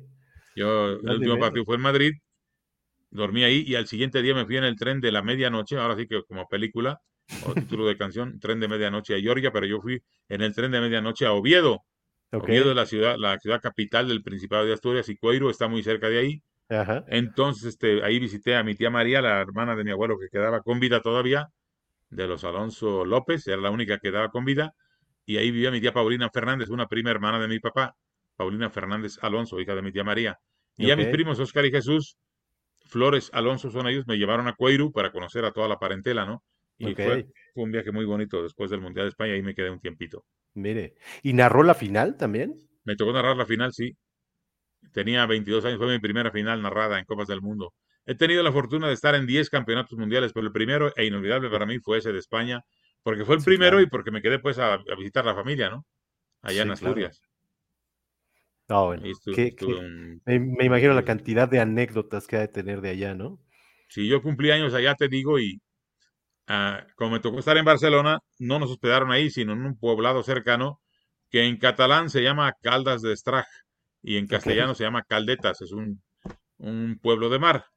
Ok. Y este, ahí este, había una familia andaluza que todos los años iba a trabajar en verano ahí, la familia Jurado Núñez. Y el padre, el, patriarca de esa familia, se asombraba porque decía que yo era el único que daba las gracias siempre y que bajaba bañado a comer, a desayunar y a cenar. Hacía mucho calor en Barcelona. Y entonces yo me bañaba siempre para llegar fresco, ¿no? Y decía, bueno, usted está enfermo, ¿qué le pasa? ¿Por qué se baña tanto? Allá no acostumbra bañarse tanto, ¿eh? Sí, ¿no? Eh, pero, y además daban las gracias. A mí me gusta estar fresco y muchas gracias. Cuando me servían mis alimentos daba las gracias. Entonces decía que, que era el único que daba las gracias y que siempre bajaba bañado a desayunar, a comer o a cenar. Y entonces esa, esa familia me tomó mucho cariño y el dueño del hotel, don Antonio, no recuerdo su apellido, tenía una hija pequeña como de 10 años que también estaba ahí echando la mano en el restaurante. Y el día de mi cumpleaños, quién sabe quién le dijo, llegó con un pastel con velitas prendidas. Yo cumplía 22 años allá, llegó con 22 velitas y el número 22, el número y me dijo felicitats. Ahí entendí que felicitats en catalán es felicidades. Claro, claro. Muy bonito, la verdad fue bonito. Pero 22 años, sí estaba muy chaval. Años, Y ya con un mundial a cuestas. Ya con un mundial a cuestas de los 10 en que tenía la fortuna de estar. Qué maravilla. Oiga, pues ya nos adelantaba ahorita que justo eh, pues venía a la Ciudad de México a estudiar. Eh, sí, a estudiar historia. en la UNAM, historia, sí. Y mire, ahí tenemos... Yo tuve, tuve la gran suerte Ahí está el doctor Guillermo Soberón Acevedo, que era rector de la universidad en ese tiempo, y él es nativo de Iguala, fue nativo de Iguala también, de Iguala Guerrero, y muy amigo, su papá, el doctor Galo Soberón y Parra, de mi abuelo paterno, de don Emilio Alonso, y don Guillermo y sus hermanos, muy amigos de mi familia por los dos lados, tanto de los Alonso como de los Rubín, muy amigo de mi suegro también, don Guillermo. Entonces, cuando yo iba a entrar a la universidad, le hicieron una comida a don Guillermo en Iguala, en el rancho de un tío mío, y fue don Guillermo y mi papá lo sentaron a un lado de él y me llamaron y le dijo a mi papá, Guille, porque mi papá le decía Guille de cariño, ¿no? Al ah, doctor Soberón. Guille, ayúdame con este chamaco, no sabe ni qué estudiar, mándamelo a la rectoría, yo lo atiendo allá. Y vine a verlo, me pasó con su secretario particular, me dijo, mira, estos son los planes de estudio, ¿qué te gusta la historia? Me dijo, pues aquí puedes estudiar, aquí tenemos esa carrera en la Facultad de los Velatos, de aquí soy, y también, aparte que me encantaba, por eso decidí quedarme ahí, ¿no? Fue una época maravillosa ahí en la universidad. Sí, claro, que tuvo además maestros muy buenos, ¿no? Hombre, tuve maestros excelentes. Y aquí hay algunos. Ahí está Rosa María Camelo, el maestro Eduardo Blanquel, Ernesto Esquetino fue mi maestro y también don Daniel Cosío Villegas, un gran historiador. A todos los recuerdo con mucho cariño y afecto, ¿eh? porque eran muy buenos todos, hacían sus charlas de clases súper interesantes y de todos aprendí. El maestro Blanquel no se me acuerda, no se me olvida que decía, muchachos, acuérdense que la historia son fechas, nombres. Fechas, nombres. No se les olvide que se me olvidó. La maestra Rosa María Camelo me daba la manera en que había que buscar la información, ¿no? Bibliografía.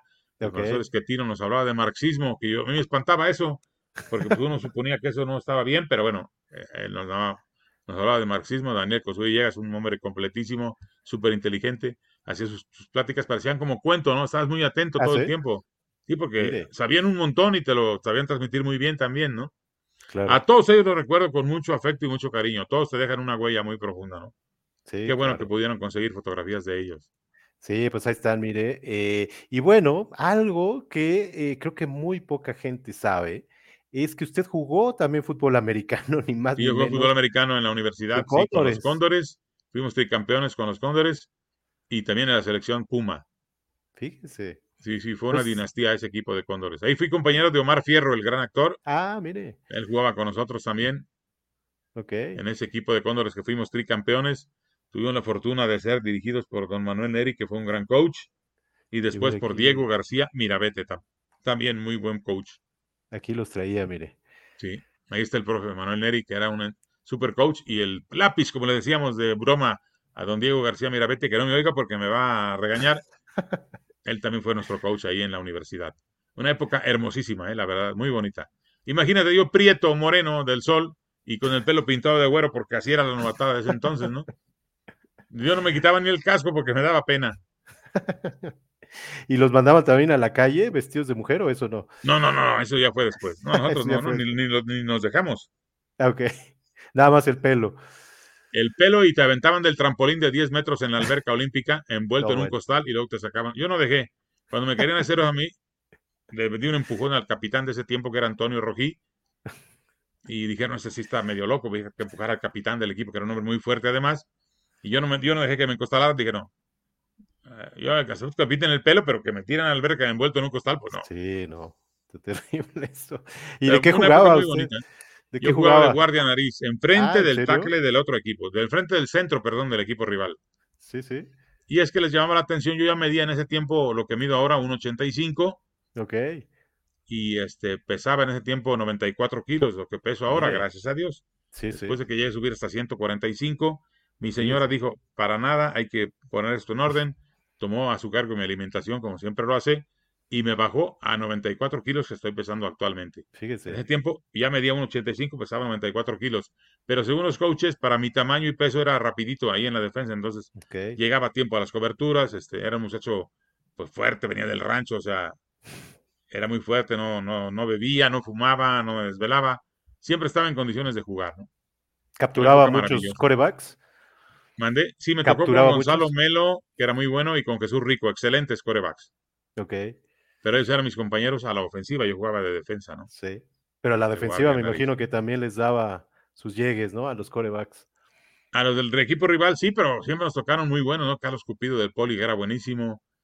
Había un corredor del Politécnico, Víctor Ramírez, que era fuertísimo, hermano del Bonavena Ramírez, el jugador de ah, Atlante. Y un día este, voy a taclearlo así. Pues era medio farlón, ¿verdad? También yo, como estaba grandote y fuerte, me le planté y lo quise parar con la pura fuerza de los brazos y el pecho. Víctor agachó la cabeza, me metió un cascazo en el homóplato. Lo último que vi fue mis pies arriba de mi cabeza. Me mandó sentado de pompas al pasto, ¿no? Pasó encima de mí. Era un tipo muy fuerte, muy rápido además. Ok, ok, ok. Pero hay muy buenos amigos también ahí en el deporte. Una época maravillosa. Nunca eh, intentó narrar fútbol americano, ¿no? ¿Verdad? No, no, narrar fútbol americano nunca intenté. No, es una especialidad, ¿no?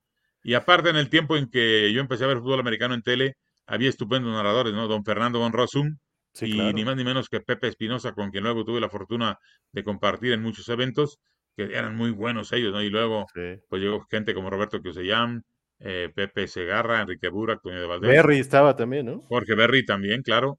No, no, entonces no, fútbol americano nunca narré. Jugué, pero nunca, nunca narré. ¿No le hubiera gustado? Pues mira, a mí me gustan todos los deportes, ¿no? Pero, pero narrar me gusta más el fútbol, el béisbol y en las Olimpiadas el voleibol. El voleibol, ¿verdad? Es un deporte súper espectacular. Ahorita, mire, eh, entiendo que justo estando aquí, en, el Distrito Federal de aquel entonces, le llega la oportunidad de transmitir, ¿no? En, la XCB.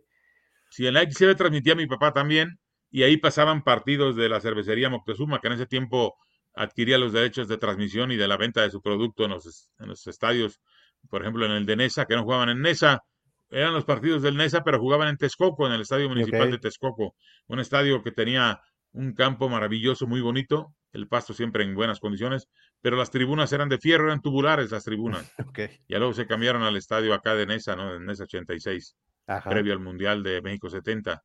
Y ahí narrábamos al Nesa, narrábamos a los Pumas en CU, y la B era la que pasaba esos partidos, entonces tuve la fortuna de trabajar ahí en la XB. Años después me tocó trabajar también para W. Ah, sí. Que son dos, que son dos estaciones icónicas, ¿no? De la radio mexicana. Y de América Latina, acuérdate que la W era la voz de la América Latina desde México. Desde México, ni más ni menos. Y bueno, eh, justamente estando narrando ahí, es cuando alguien lo escucha, que creo que es esta persona, ¿no? Manuel López Sagredano. Así es, un nombre súper querido y bien recordado siempre. Yo estaba narrando un partido en Veracruz, juego de liguilla de segunda división, Veracruz contra Jalisco, los derechos eran de la cervecería Moctezuma. Ok. Entonces me mandan a mí a narrar ese partido junto a don Sergio Morales Ortiz, que era el cronista de los Tiburones Rojos de Veracruz, veracruzano él, excelente narrador deportivo, buen amigo, que narraba fútbol y béisbol de igual manera, de forma estupenda. Entonces me mandan a mí para complementar el equipo con él y con Rafael Vergara Garnica, que pues descanse, otro buen amigo veracruzano que ya falleció. Y me escucha don Manuel porque el partido como jugaba el Jalisco pasó en Guadalajara para Canal 58. La anécdota es que a don Manuel sabía que los derechos de transmisión eran de cervecería. Y en ese tiempo pues ya estaba mi padre como director de eventos especiales y deportivos de cervecería ante el retiro de don Carlos Paz Becker, que había sido el hombre que me dio la oportunidad de narrar para Cervecería Moctezuma, ¿no? Cuando se va don Carlos, se retira de la empresa, mi papá toma su lugar y entonces Manuel le habla a mi papá y le dice, oye, Fernando, dame los datos del muchacho que narró ayer en Veracruz. Dice, ¿cuál muchacho? Porque pues, él también consideraba muchacho a Rafael Vergara, ¿no? Sí, claro. dice, no, no, el que narró el segundo tiempo. Dice, ah, muy bien, y ya le da los datos. Oye, pero ese teléfono es de tu casa. Pues es que es mi hijo. No, no, no sabía que yo era hijo. Ahora sí que de mi papá, ¿no? ¿Y, usted va a platicar con él? ¿Cómo fue Me llama José Luis Arenas, al que yo conocía. Él daba los, los mensajes comerciales de la cervecería en los partidos que se hacían en Televisa, que hacían mi papá y el conde Calderón. En paz descanse, don Gustavo. José Luis era el que, o don Jorge Zúñiga eran los que daban las menciones comerciales de la cervecería Moctezuma. Entonces yo los conocía a los dos. José Luis ya estaba viviendo en Guadalajara, era el director artístico del Canal 58 y me habla por teléfono y me dice, oye, don Emiliano, él siempre me decía Emiliano. Don Emiliano, mi patrón quiere hablar con usted. Ok. Ah, caray, ¿de qué se tratará? Pues no sé, dice, pero le van a mandar boletos si quiere que venga a Guadalajara. Entonces, pues a mí me, entusiasmó mucho, ¿no? Yo no sabía ni qué, me mandaron boletos para que fuera. Y platicaba con mi papá, dijo, mira, ve, don Manuel es una gente muy seria, es un empresario radiofónico muy avesado, que es un adelantado a su época.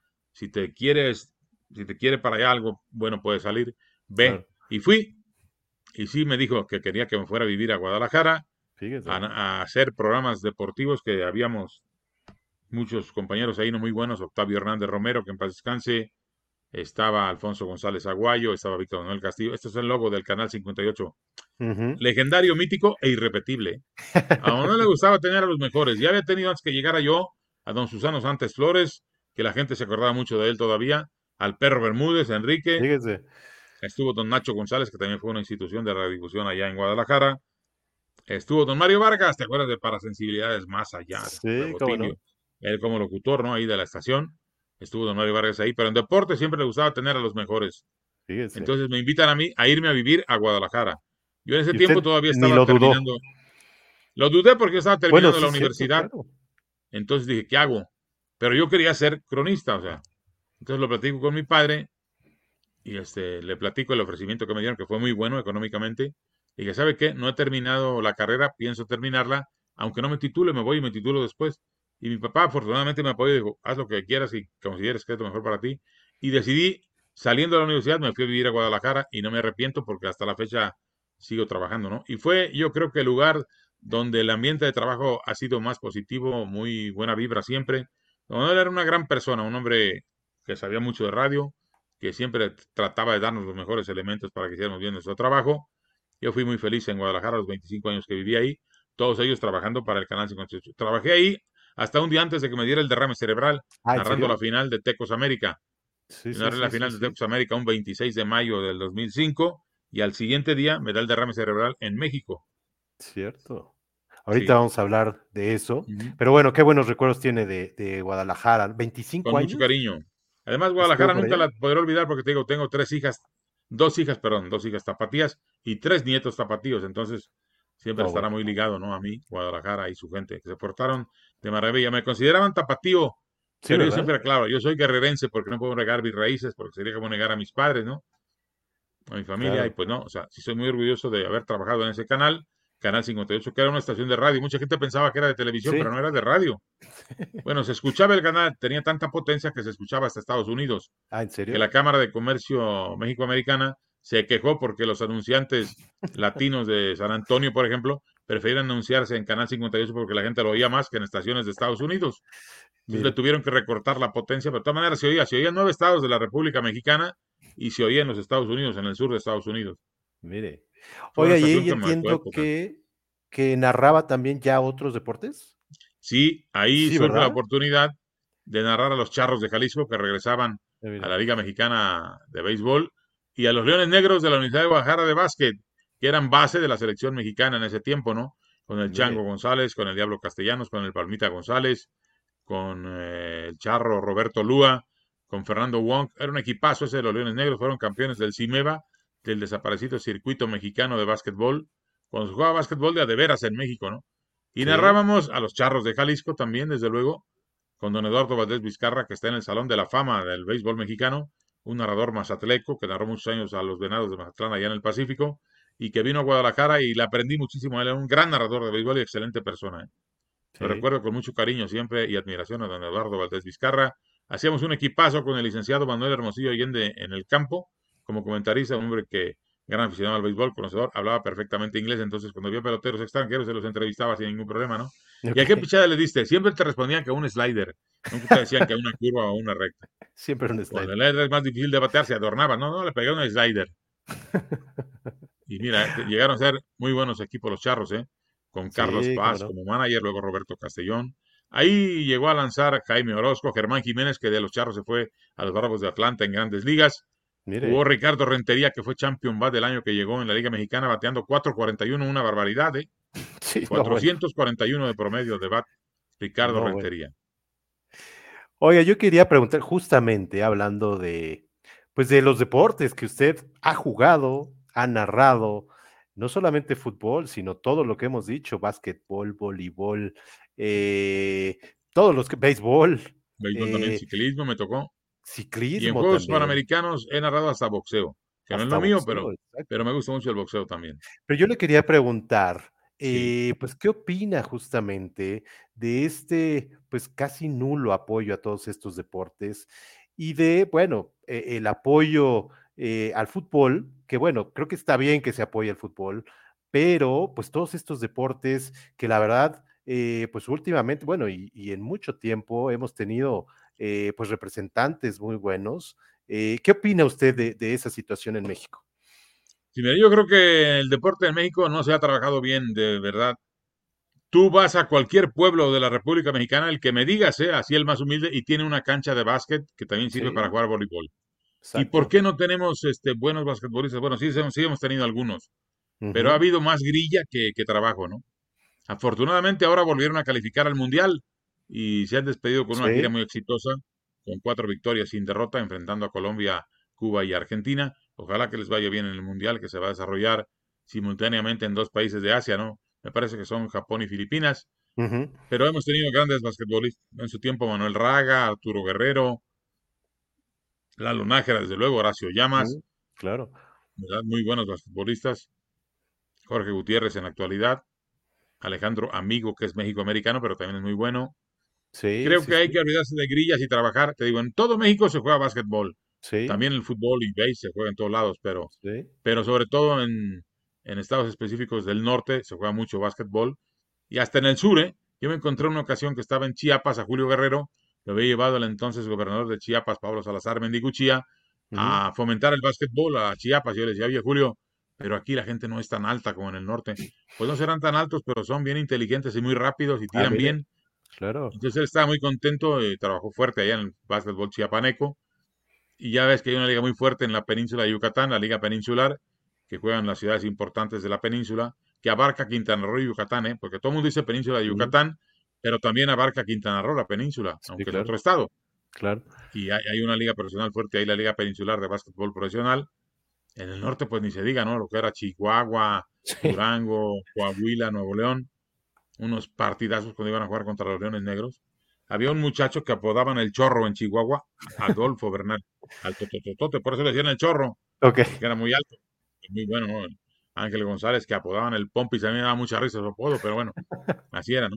Pero en Jalisco, ¿qué me dices con el Nazi Sánchez o el Chango López o el Diablo Castellano, ¿no? Los apodos eran, eran bravos, ¿no? Roberto Lua era descendiente de chinos y le decían el charro porque era de Guadalajara.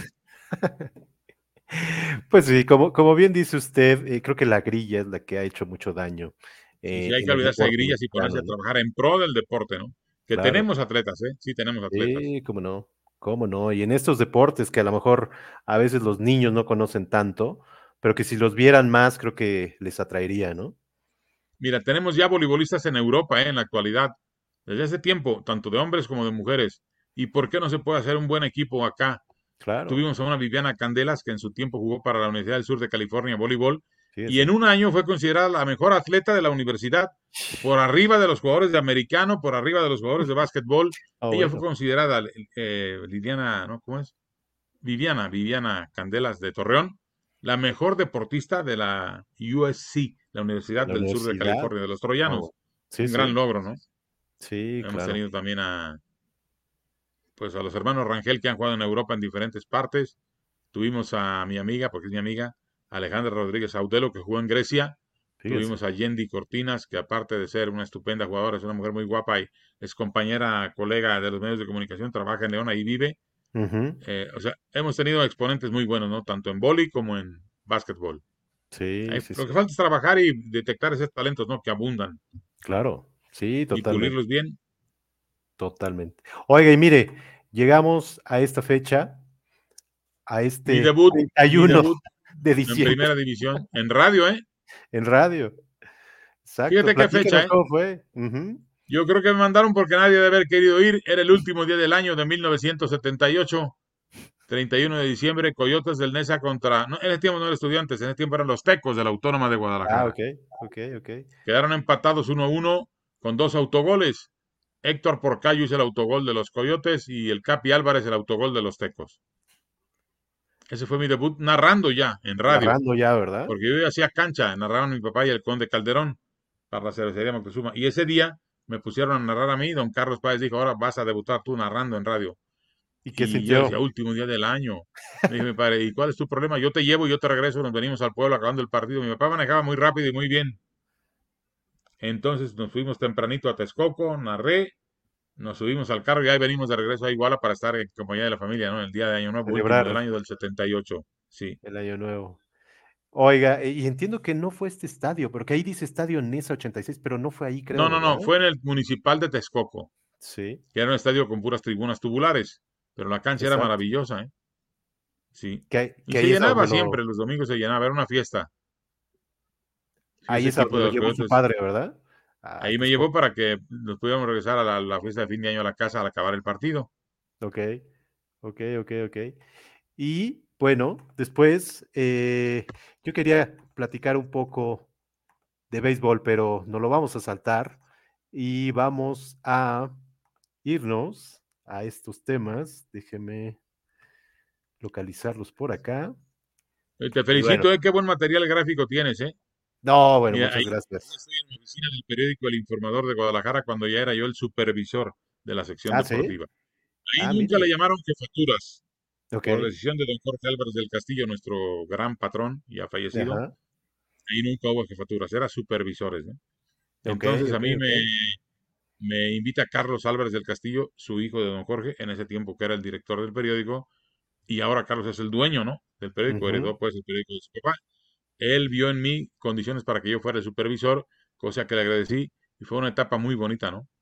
¿Cuánto tiempo estuvo ahí?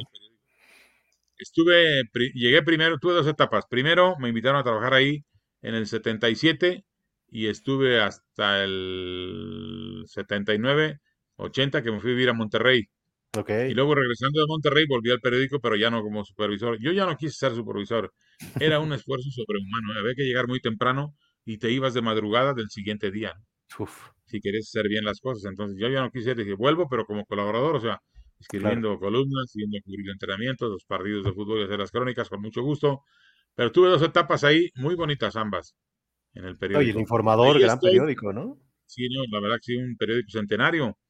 Sí. Eh, lo, fundó don Jesús Álvarez Zuluaga, el papá de don Jorge, en 1905. O 17, no me acuerdo. Creo que 17, perdón. Ok. 1917. Entonces, hace poco cumplió 100 años.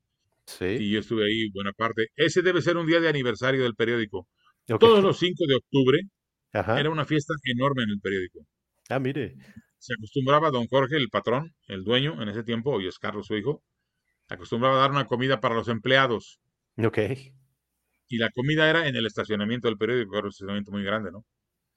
Y había que ir todos así muy elegantiosos, los hombres y las mujeres también de largo y todo. Era una fiesta, ¿no? Ok. Una fiesta. Algunos de los compañeros éramos seleccionados, te decían, tú vas a ser el representante de don Jorge en esta mesa. O sea, tu labor Ah, era ok. hacer que todos la pasaran bien, Claro. preguntar, conocernos, dónde trabajas, qué haces en el periódico y que todos estuvieran bien atendidos, ¿no? Y vas a venir aparte a saludar a don Jorge a las 12 del día. Se saludaba a don Jorge, entrábamos Ah, a su sí. oficina, que tenía una oficina muy bonita, y nos contaba anécdotas del periódico desde que lo fundó su papá, como en la época de la guerra de Cristera, pues no podían ni salir del periódico, ahí se quedaban, ahí comían, ahí dormían, ahí seguían haciendo el periódico. Cosas muy interesantes. ¿Y cómo determinó el patrón, don Jorge, que era un hombre muy querido y muy apreciado por todos? La comida ya al final se había convertido casi casi en un evento político, porque iban todos los, gober- los Ah. exgobernadores de Jalisco, iba el gobernador actual, el presidente municipal de Guadalajara, de Zapopan. Entonces don Jorge dijo, ¿saben qué? Fuera los políticos, aquí es comida para mis trabajadores nada más. Pero te sabían de comer muy bien y eh, de postre te regalaban una, una canastita de mimbre con dulces Ok. típicos de Jalisco. Entonces, don Alberto Orozco Romero, que había sido gobernador del estado y era columnista del periódico, escribe una columna muy dura, que por qué no lo invitaban al al aniversario del periódico, ¿no? Pero lo que me dio risa a mí es que al final decía, Jorge, te paso que la comida sea para los puros empleados. Yo soy tu empleado también porque soy columnista, pero bueno, si no quieres expolíticos ahí, lo entiendo. Pero no te voy a perdonar que no me guardes mi canastita de dulces típicos. Y el jefe de la sección local, que era don Luis René Navarro, va y le dice, don Jorge, el señor Orozco Romero escribió esto, públicalo, hombre, aquí no tenemos cortapisas con nadie. Y la publicaron tal cual. Y pues nos ¿En causó mucha risa. Le clamaba a don Alberto, no, que no lo hubieran invitado, que lo entendía, ¿no? Que fuera para los puros trabajadores, sino que no le perdonaba que no le dulces. su, su canastita de mimbre con sus dulces típicos, ¿no? Era una fiesta, era una cosa muy bonita, la verdad. Mire, qué bien. Oiga, y entiendo que eh, todo este estilo eh, que usted ya nos contaba desde el inicio de insertar ciertas cuestiones eh, históricas, entiendo que empieza aquí con este, con este Es correcto. partido. Sí, ¿verdad? Nace en un partido entre la selección Jalisco contra la selección de Bulgaria, en un partido aniversario para conmemorar la fundación del Estadio Jalisco. Bueno, no fundación, la inauguración, La inauguración. que fue en enero. Siempre, cada enero, se formaba la selección Jalisco con los mejores jugadores de los equipos de Guadalajara, del fútbol jalisciense. Un uniforme hermoso con los jugadores de Jalisco, que es igualito al del Boca Juniors. Todo Mm, azul ok, con la franja dorada en el pecho, ¿no? medias azules o amarillas.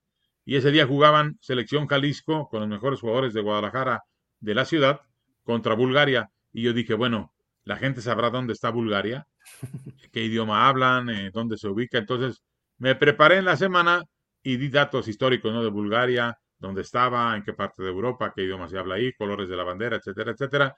Y yo me di cuenta que a la gente le gustó porque me lo comentaban luego en la calle, ¿no? Los aficionados.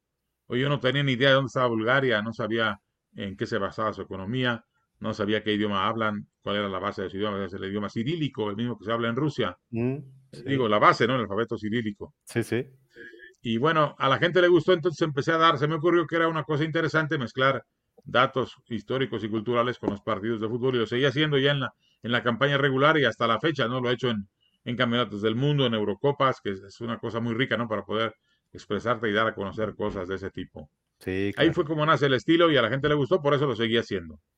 No, y bueno, y ahí marcó historia totalmente. Eh, y bueno, quiero ir justamente a la final de eh, América Pumas. En eh, Querétaro, en el corregidor de Querétaro, sí. Exactamente. Platíquenos ahí, que bueno, marca algo importante para usted, ¿no? ¿Cómo no? A mí me había traído la gente de Cervecería Moctezuma para narrar la final, el juego de vuelta entre América y Pumas de esa temporada. Este, habían empatado en el Azteca 2-2, pero en aquel entonces no se tomaban en cuenta los goles de visitante. En la vuelta en CU, con toda la fiesta preparada para que Pumas festejara el título, terminan empatando a cero, entonces como no había el gol ese de visitante, se tuvieron que ir a un tercer partido que se dictaminó que fuera en el corregidor de Querétaro. Pero ya el ingeniero Guillermo Aguilar Álvarez, que en ese tiempo era el presidente de Pumas, tenía preparada una comida para el equipo para celebrar el título en su casa, ahí en la colonia de la Florida. Entonces nos invitaron a los periodistas que narrábamos los juegos de Pumas, tanto a los de en ese tiempo Imevisión, José Ramón Fernández, Carlos Albert, Toño Moreno, Raúl Orbañanos, Javier González, y a los de radio, que era mi padre, el conde Calderón y un servidor. Entonces llegamos allá a la casa de Ingeniero Aguilar, ahora es una casa muy bonita en la colonia Florida, en el patio de su residencia estaban puestas las mesas, llegó el rector de aquel entonces, que ya era el doctor José Sarucán, si no mal recuerdo. Ah, mire. José Sarucán Kermes. Aquí lo tuvimos en entrevista justamente a él. Correcto, sí. Al lado de nuestra mesa estaba la mesa de los de Azteca con José Ramón. Mi papá y José Ramón se conocían porque habían coincidido en Televisa cuando José Ramón trabajó en Televisa. Y entonces se conocían de muchos años. Y yo dije, a ver, voy a, a la mesa de José Ramón a saludar. Ahí me conocía porque nos veíamos en CU, pero de vista, ¿no? Ajá. Y me acerqué, le dije, señor, yo soy fulano, ya sé quién eres, me dijo. Bueno, pues vengo a saludarlo y a pedirle oportunidad ustedes narran partidos en Guadalajara y no tienen nadie de Guadalajara. En ese tiempo no estaba nadie. Ah, no estaba ni Octavio Hernández ni David Medrano, que llegaron después que yo. Entonces dice, pero tú trabajas para Televisa, me dice. Le dije, no, el que trabaja para Televisa el señor que está enfrente, que es mi papá. Yo no. Él pensaba que Canal 58 era una estación de Televisa. Ah, mire. Le dije, no, Canal 58 es de un empresario tapatío independiente, don Manuel Sagredano. No tiene nada que ver con Televisa, es una estación independiente. Y me dijo, bueno, vamos a ver. Y así quedamos. ¿Vas a ir a Querétaro? Le dije, creo que sí y me habían dicho que iba. Hablé a Guadalajara para pedir permiso a ver si me podía quedar un par de días más para ir a Querétaro al juego definitivo. Me dijo Manuel adelante, porque también lo íbamos a pasar allá por radio, ¿no? Por Canal 58. claro. Entonces, este, voy a Querétaro y antes del partido me vuelvo a acercar con José Ramón. Habían dispuesto palquitos como en los mundiales, que no son palquitos, sino que en la tribuna ponen escritorios de madera mm. y te dan los tres, cuatro lugares apartados para que llegues tú y trabajes desde ahí, ¿no? Entonces, el de radio estaba a un lado del de televisión, que era Azteca. Televisa estaba por otra parte. Entonces voy y le dije, señor, le, sí, ya te dije que vamos a ver, me dijo. Muy bien. ¿Y cuándo podré saber? Ya sabrás, me dijo. Y entonces, este, eso fue en el 1984, esa final de haber sido 83-84, porque llega el 85 y ya iba a arrancar el torneo y pues yo no sabía nada, ¿no? De repente entro a una llamada y era Jessie Espinosa, hermana de Pepe, que trabajaba muy mm. cercanamente ahí con José Ramón. era su brazo derecho, digamos, ¿no? Ahí en la empresa, en, ese tiempo, y me dice, y me dicen, Alonso, no sé por qué en México a mí me da muchas veces, siempre te dicen por tu apellido, ¿no? No te dicen por tu ah, nombre. Sí, cierto. Alonso, ¿estás listo? Mañana debutas en tele, en el juego de UDG Monterrey. Ah, caray, ¿qué hago? Pues tú llegas, vas al camión ah, de la empresa, ahí va a estar Isidro Rodríguez, que va a ser tu productor, y él te da las indicaciones. Perfecto, y así fue como debuté. UDG Monterrey. 18 de mayo de 1985. Nunca se va a olvidar por dos razones. Ese mismo día debutó acá en estudio Francisco Javier González ah, comentando el juego con don Fernando Marcos. Y aparte ese día es el cumpleaños de Francisco Javier González, el 18 de mayo. ok. Entonces, este, llego yo al estadio tempranito, el juego era en la noche, llegué desde la tarde, como a las seis y media, voy al camión, me recibe Isidro Rodríguez, que era el productor, me dijo, mira, tu, tu palco está aquí de este lado, a ti te toca narrar el primer tiempo porque el primero lo va a hacer, el segundo lo va a hacer Beto Fabris, ¿está bien? Ah, Entonces me toca con Beto Fabris debutar, Beto Fabris del Toro. Sí, como no. lógicamente, pues yo era el que iba a debutar, a mí me dejaron el primer tiempo y Beto iba a narrar el segundo, ¿no? Y yo no tengo problema, el que me den. Y ya narré, y bueno, yo pensé que lo había hecho bien, pero nadie me dijo que ya era parte del equipo, ¿no? Ok. Entonces yo, yo estaba en Ascuas. Este, ¿Nadie le comentó nada? Nadie me dijo nada. Y ya este, pasa una semana y me vuelven a hablar un par de días antes del siguiente juego, porque en ese tiempo eh, Canal 13 o Imevisión, ya éramos Imevisión, ya narraba al Guadalajara, a la UDG y ya se narraba al Atlas y a los Tecos también del fútbol tapatío, ¿no? Me hablan que me tocaba narrar el juego de Chivas el domingo y la gran sorpresa es que me tocaba narrarlo con José Ramón Fernández. ¿Ah, en serio? Sí, dije yo, perfecto, pues ahí estoy y misma, misma indicación, llegas al camión, tu productor ahí, que en ese partido fue Luis Manuel Jaramillo, también otro gran productor, él te va a dar las indicaciones. Llego al camión, buenos días, soy Furán, sí, ya sé quién eres, también me dice el cara, que era muy vacilador. Dice, bueno, pues vienes con el jefe, no te pongas nervioso, nada más nos van a ver como 100 millones de mexicanos. Este, José Ramón va a narrar el segundo, tú narras el primero. Pero no te pongas nervioso, ¿eh? Aunque estés con el jefe, porque nada más nos van a ver 100 millones de personas. Imagínate, y ya me toca narrar ese partido de Chivas y ahí ya, como ahí me dice ya, va a estar en todos los juegos de Guadalajara, sea de Chivas, sea de Teco, sea de UDG, sea de Atlas. Y perfecto, ahí empecé, ¿no?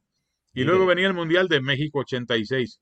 Y nadie sabía nada. Yo hablaba cada semana con mis amigos, que ya tenía en Azteca, como Javier González. Bueno, no era Azteca, era Imevisión todavía. Preguntándole, Javier, ¿ya dijeron quiénes van a estar en el Mundial? Todavía no. Fue como un mucho misterio, ¿no? Okay. Y ya muy poco tiempo antes de que fuera el Mundial, me mandan traer de Guadalajara a México a una reunión a la oficina de José Ramón. Imagínate, no, pues uno veía a José Ramón como algo inalcanzable, ¿no? Sí. Aunque yo lo conocía de vista, pues, pero nunca había platicado mucho con él, nomás con el estadio de Buenas tardes y ya. Claro. Entonces me pasan a la oficina y me dicen, ¿traes en qué anotar? Sí, yo siempre iba con una libreta de taquimecanografía porque yo sabía escribir en, en clave Morse, ¿no? Ah, ok. Yo escribí taquimecanografía en la secundaria. Ok. Yo saco mi libreta y me empiezan a decir, te toca la sede de Guadalajara, tal partido, tal partido. Me dan todos los partidos de Guadalajara. Y yo decía, caray, vas a estar en el Mundial con nosotros, va a ser tu debut aquí con nosotros en el Mundial. No, Perfecto. El Mundial ya lo he hecho en radio, el de España, ¿no? Sí, claro. Entonces fue una maravilla porque me tocaba cubrir, imagínate, a España, Brasil, Argelia e Irlanda del Norte. Nada Esto es en el nada Mundial. Mira, todavía usaba un bigotazo ahí de aquello, ¿no? Esto, Sí. esto fue ahí en. Ese fue en, en- No, es- esto, no, esto fue en el Mundial de Estados Unidos ya, en el Ah, ya fue en 94. Estados Unidos. Ok. Esa es la Universidad de Michigan. Que ahí entrenaba uno de los equipos que estaban allá, que estaba Suiza, Rumania y Estados Unidos llegó ahí también a entrenar porque jugaban ahí el juego inaugural. Primer partido en estadio techado, te acordarás, Ah, en el claro, Silverdome de Detroit. de Ahí Detroit. estoy en la Universidad de Michigan, pero había que ir de uniforme porque hacía coberturas de los entrenamientos para pasar el reportaje a protagonistas. Mm. Que justamente. Bueno, aquí está lo que cubrió en, Sí. en México Ahí está, 86, mira, en- el menos. este es en el 86, en. Alemão Platini, en la primera foto, luego Mitchell y Es me es Mitchell, de- sí. Sí, sí, sí. Aquí está el, el buitre butragueño en un juego contra Dinamarca en Querétaro. Y en el otro está Careca contra España en el Mundial de 86. E- Ese partido fue en Guadalajara. Y Qué le Platini. tocaron, ¿no? No, juegazo, me tocó aquel golazo de Mitchell que no contó, ahí lo vemos en la foto. Sí. Pegó en el travesaño y entró, pero el árbitro no lo dio por bueno ante Brasil. Un árbitro australiano de apellido Bambridge, me acuerdo. Y terminó ganando Brasil 1 a 0 con un gol del doctor Sócrates, que era un jugadorazo, ¿no?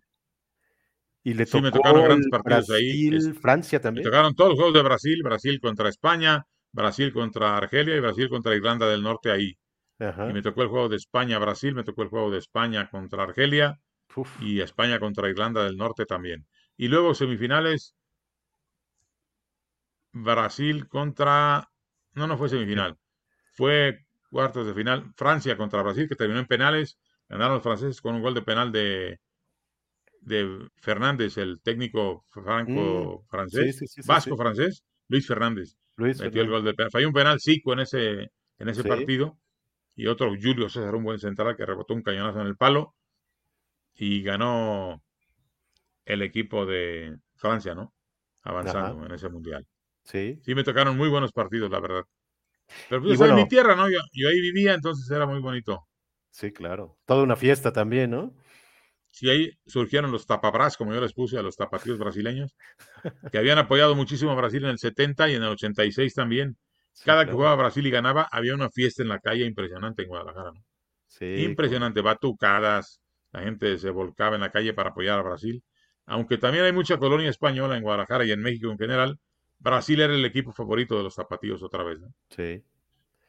Y bueno, ahí empieza todo en historia. Ahí estoy, mira, con Octavio Hernández Romero. TV Azteca, ¿no? Sí, Eh, TV Azteca, sí. El buen Octavio, que paz varias- descanse. Y aquí estoy, mira, Francisco Javier González, José Ramón Fernández, Gómez Junco, tu servidor de Toño Moreno, en la final de la Euro, la primera Euro que fui, que fue en el Mm. 96, en Wembley, en el mítico estadio de Wembley. no, bueno, qué maravilla, ¿no? Sí, qué recuerdos, ¿eh? Fíjese. No, y además qué equipazo Eurocopa. traían ustedes. Sí, era un gran equipo. Mira, Francisco Javier, José Ramón, Roberto, tu servidor y Toño Moreno. No, bueno, el Dream Team. En Wembley, ese mítico y legendario estadio, ¿no? ¿Quién jugó Ese la final? Jugó Alemania contra la República Checa. Ganó. Alemania con gol de oro. El único gol de oro que me tocó narrar en mi carrera. ¿Te acuerdas ¿viste? que si cayó un gol se acababa el partido en Sí, tiempo extra? Sí, Oliver claro. Vierjo fue un zurdazo que se le fue a Peter Kouba, que era un gran arquero checo. La pelota lleva las manos, pero no la pudo sujetar y entró la pelota al fondo y ganó Alemania con ese gol.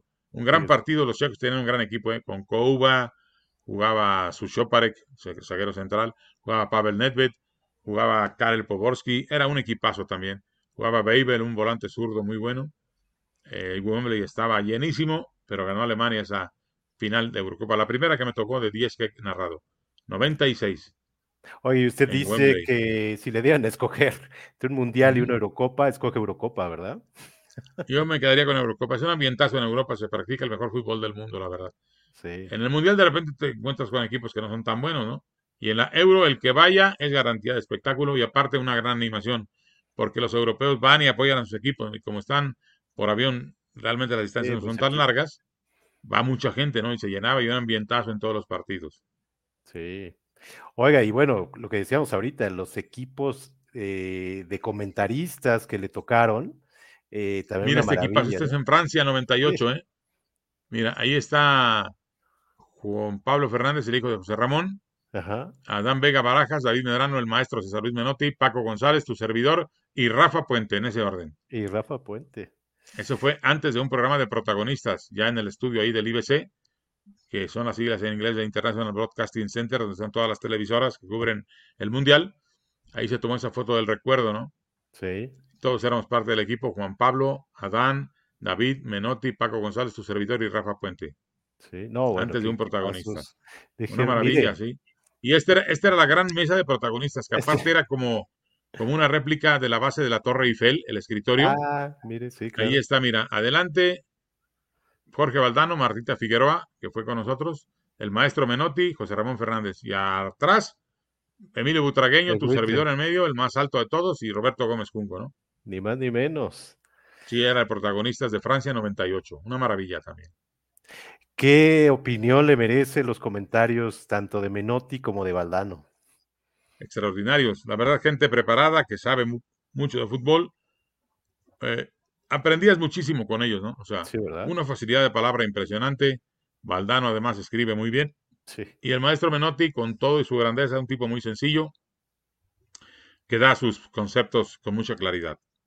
Sí, claro. Era un deleite esa mesa porque Gómez Junco y el Buitre no le iban atrás. ¿eh? Exacto, lo que le iba a decir. Y hablan muy bien. Sí. No, y el comprometido era uno, ¿no? Que estabas ahí como el que menos sabía de todos.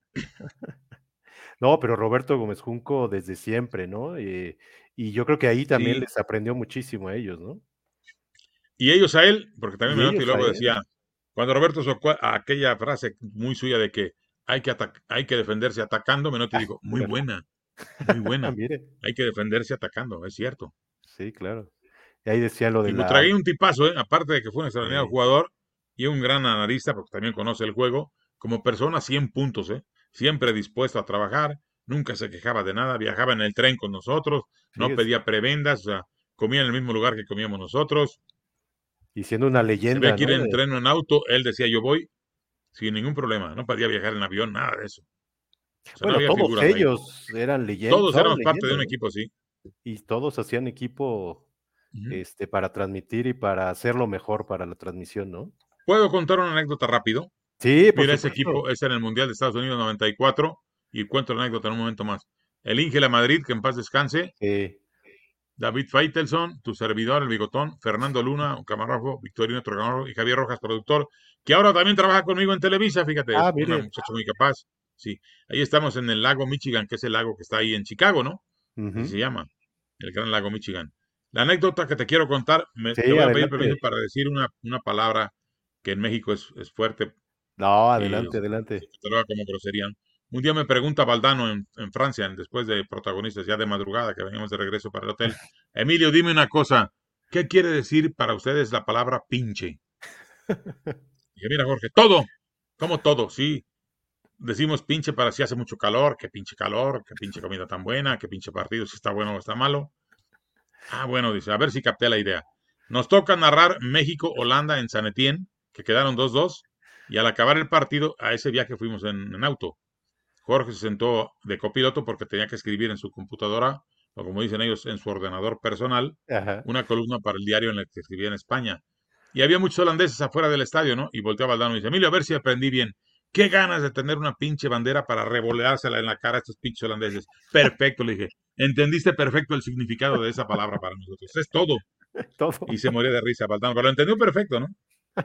Antes no le preguntó otra palabra, ¿eh? No, no, pues a lo mejor no se la digo si me preguntaba otra, ¿no? Pero esa era muy fácil, ¿no? Le dije, todo, para nosotros se usa para todo esa palabra. Sí, claro. Y la aprendió muy bien. Sí, pero me dijo, aprendí bien, perfectamente. Le dijo, lo aprendiste perfecto. Oye, mire, aquí están los mundiales, ni más ni menos que le han tocado. En España, en radio, pero todos los demás en tele, ¿verdad? Ya en tele todos los demás, sí. Qué maravilla, ¿no? Eh, ¿Qué siente después de haber estado por allá en los interestatales, eh, narrando con su papá y luego usted? Sí. Y luego ir pues a. Mira, para, para mí narrar es, eh, es un sueño cumplido, ¿no? Narrar.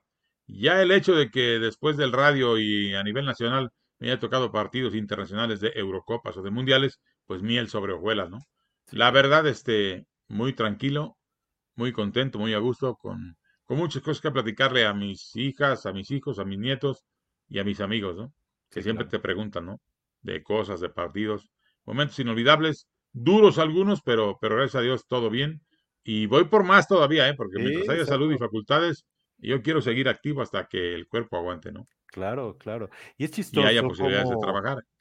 Como eh, lo que dice usted ahorita, creo que muchos, pues jóvenes eh, que quieren ser comentaristas, lo hacen, y sí, muchas veces por la fama, ¿no? Y por salir en la tele y por ser justamente protagonistas, pero lo de usted es otra cosa, o conocidos, pero lo de usted sí es otra cosa. Lo mío es vocación, lo mío es deseo, siempre lo quise hacer, desde que era muy niño, que acompañaba a mi papá y me sentaba a su lado para escucharlo narrar. Yo era un niño típico, no me movía, aquí te vas a quedar y ahí me quedaba. No andaba que quiero papitas o quiero ir al baño, quiero nada, yo ahí me quedaba, ¿no? Me encantaba estarlo oyendo, me aprendía los nombres de los jugadores. Siempre estaba muy atento, me gustaba todo eso. Y para mí es un sueño cumplido, ¿no? Y lo sigo haciendo con mucho cariño y mucho amor. Ha sido mi vida, narrar ha sido mi vida. y se nota y lo refleja. Quería pararme en esta foto justamente porque creo que son eh, dos formas de narrar, ¿no? Este, la que usted todavía hace y que a mucha gente no sabe cuántos mensajes me llegaron cuando anunciamos su entrevista, muchísimos, pero muchísimos de verdad. Eh, me gustaría eh, nombrarlos ahorita, pero son muchos. que les gusta su transmisión, la manera de transmitir. Y creo que aquí empezaba otra manera de, de, transmitir. ¿Qué opina de esas dos eh, pues Muy respetable, yo creo que son estilos, ¿no? Cada quien tiene su estilo, Cristian tuvo el suyo y lo tiene, y le ha ido bien, yo lo alabo y lo celebro. Él debutó conmigo en un partido en México, Pachuca, Guadalajara, en el estadio, en el viejo estadio Revolución Mexicana que todavía existía. Ok. No es cierto, ya en el, ya en el nuevo, en el Hidalgo, corrijo. Ahí debutó Cristian un domingo al mediodía pero desde que llegó, pues sabía uno que era un muchacho diferente, con condiciones muy buenas, mm, narra muy bien, a mí me encanta cómo narra, la verdad. Podré estar o no de acuerdo con algunas cosas, pero en general tengo que reconocer que es todo un profesional, que lo hace bien y que le gusta a la gente, ¿no? Que eso también es lo importante. Uno trabaja finalmente para la gente, ¿no? Y hay cuestión de estilo y gustos para todos, como digo yo. Ahí estamos en un partido eliminatorio México-Costa Rica en San José, en el monstruo morado, en la cancha del Saprissa. Ok. Que ahí hubo una anécdota muy padre. No, porque son, son recuerdos muy bonitos, ¿no? Ahí, cuando llegamos al estadio muy temprano, porque había haber un llenazo, eh, tenías que entrar al palco y tenías que pasar por dentro de las tribunas. Y ahí había mucha gente de Costa Rica, ¿no? Y entrando, entrando, entrando, me va y me saluda Álvaro Saborío, que era seleccionado costarricense, y había jugado para nosotros en el Monterrey, cuando estuvo Benito Floro. Se lo recomendó Luis Gabelo Conejo, que había sido jugador de Floro en el Albacete de España de primera división, y se trajo a Álvaro Saborío, pero no jugaba en el Monterrey, sino jugaba en el equipo de la segunda división de Monterrey. Y ahí hicimos buena amistad, entonces Saborío, como vio que había algunos ahí que estaban medio molestando a los mexicanos, me abrazó y dijo, a ver, muchachos, un favor, este hombre se portó conmigo de manera extraordinaria cuando estuve en Monterrey, así que me lo respetan, don Emilio, ¿eh? El que se mete con él, se mete conmigo. Y ya nadie me dijo nada, porque Saborío era un ídolo ahí en Costa Rica, ¿no? Cosa que yo le agradecí profundamente, ¿no? Porque sí, sí, calmó un poco los ánimos, ¿no? Que estaban un poco exaltados. Sí, claro, claro. Oiga. muy bonito. Tengo dos temas más. Eh, ya le quitamos más del, que habíamos pactado, pero. No, hombre, no hay ningún problema. yo encantado. Llega este día, ni más ni menos, lo que platicábamos hace rato, 27 de mayo muy difícil. 2005. Eh, un día muy difícil. Sí, ese día sufro el derrame cerebral. Un día antes había narrado el primer juego de la final de esa temporada entre América y Tecos en el 3 de marzo de Zapopan. Juego que terminó empatado a un gol, si no me recuerdo. Con un golazo de Diego Coloto de los Tecos y luego un penalti que anotó el América para el 1-1. Yo, después de ese juego, vi, volé a México para ver a la en ese entonces mi novia, hoy gracias a Dios mi esposa, Patricia Pineda, este, habíamos quedado de vernos este, un Pero entiendo que antes estaba jugando. Sí, había jugado un partidazo de tenis de cinco sets, sí. En ese club, mi club Los Pinos, ahí en Guadalajara. Ajá. Y donde yo jugaba, todos los días jugaba frontenis y tenis. Fíjese. Tenis en la mañana, frontenis por las tardes. Sí, ahí me las Y después del partido se viene para acá, ¿no? Me vuelvo a México. Había sido un partido muy intenso contra Ricardo Bugarino, un muchacho que jugaba muy bien tenis y frontenis. Jugamos a cinco sets, un partidazo. Me baño, me cambio, vuelvo a México en la noche salgo con Patricia a cenar, mi señora, y ella se da cuenta que me estaba dando un derrame cerebral. Ella fue la que se dio cuenta. Me lleva al hospital, reaccionó muy rápido. A la hora 15 minutos que me dio el derrame, ya me estaban rapando para operarme.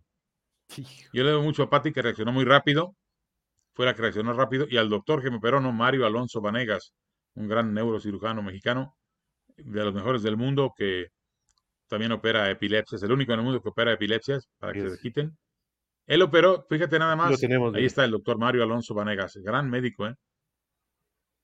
Y eh, él operó a la hija de Iván Rakitic, el jugador croata del Sevilla, de epilepsia allá en España. Y quedó muy bien la chamaca, gracias a Dios. Gran médico, gran persona, lo queremos mucho. Al Tigre, nos decimos Tigres así los dos. A Mario Alonso Vanegas, un médico muy profesional. Parte de su cuerpo de médicos también es el doctor Cuauhtémoc Gil Ortiz, el de abajo a la izquierda, que es de mi pueblo, curiosamente, pero es ah, parte de su equipo médico. Sí. Mire. Entonces ellos me operaron ahí, en el, doctor me operó, Mario, y estaba Cuauhtémoc como parte del equipo en el hospital de Médica Sur. Mi señora reaccionó muy rápido. Me llevó al hospital, este, habló con un primo hermano mío, Javier Ortega Alonso, que es médico también, y le preguntó que a dónde me llevaba. Yo oía todo, pero ya no podía expresarme con claridad. Oía todo y entendía todo. Y le dijo a mi primo que lo que me estaba pasando, y pues yo dije, caray, pues tranquilo, pues ya sé lo que tengo, pero me van a llevar y ya van a atender, ¿no? Entonces, la única forma de cooperar era que no, que no armara ningún lío ni me preocupara de más. Que sí iba preocupado, desde luego, ¿no? Esto es la palabra de rame cerebral, es tu híjole. Pero bueno, Pati reaccionó muy rápido, me el doctor. ¿Mande? Seguía consciente usted. Sí, yo seguía consciente y entendía todo, pero no podía expresar con claridad. Ok. Lo primero que pierdes es el habla. Sí. Entonces, este, me opera el doctor, una operación larga, pero salimos bien, gracias a Dios. Y bueno, después de varios meses de trabajo. Pero fue un derrame bastante severo. Muy severo, muy severo, sí, muy grande. Bastante grande. Eh, y bueno, eso ocasionó eh, que estuviera justamente lo que usted decía, varios, pues estuvo un mes, creo, inconsciente. No, no, estuve cuatro meses en el hospital.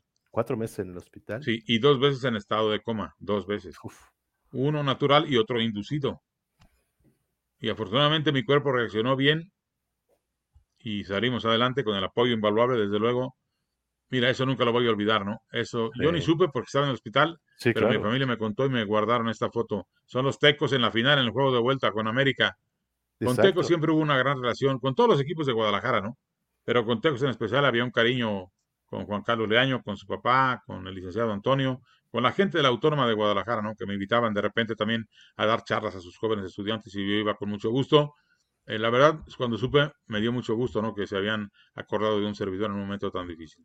Sí, claro. Pero aquí andamos, afortunadamente, gracias en gran parte, te digo, a mi señora, a Patti, que es el amor de mi vida, y al doctor Mario Alonso Venegas. Sí, y justo quería hablar de esto, de la terapia que fue bastante. ella me llevaba las terapias, ella me dio musicoterapia y empecé a reaccionar así. Sí.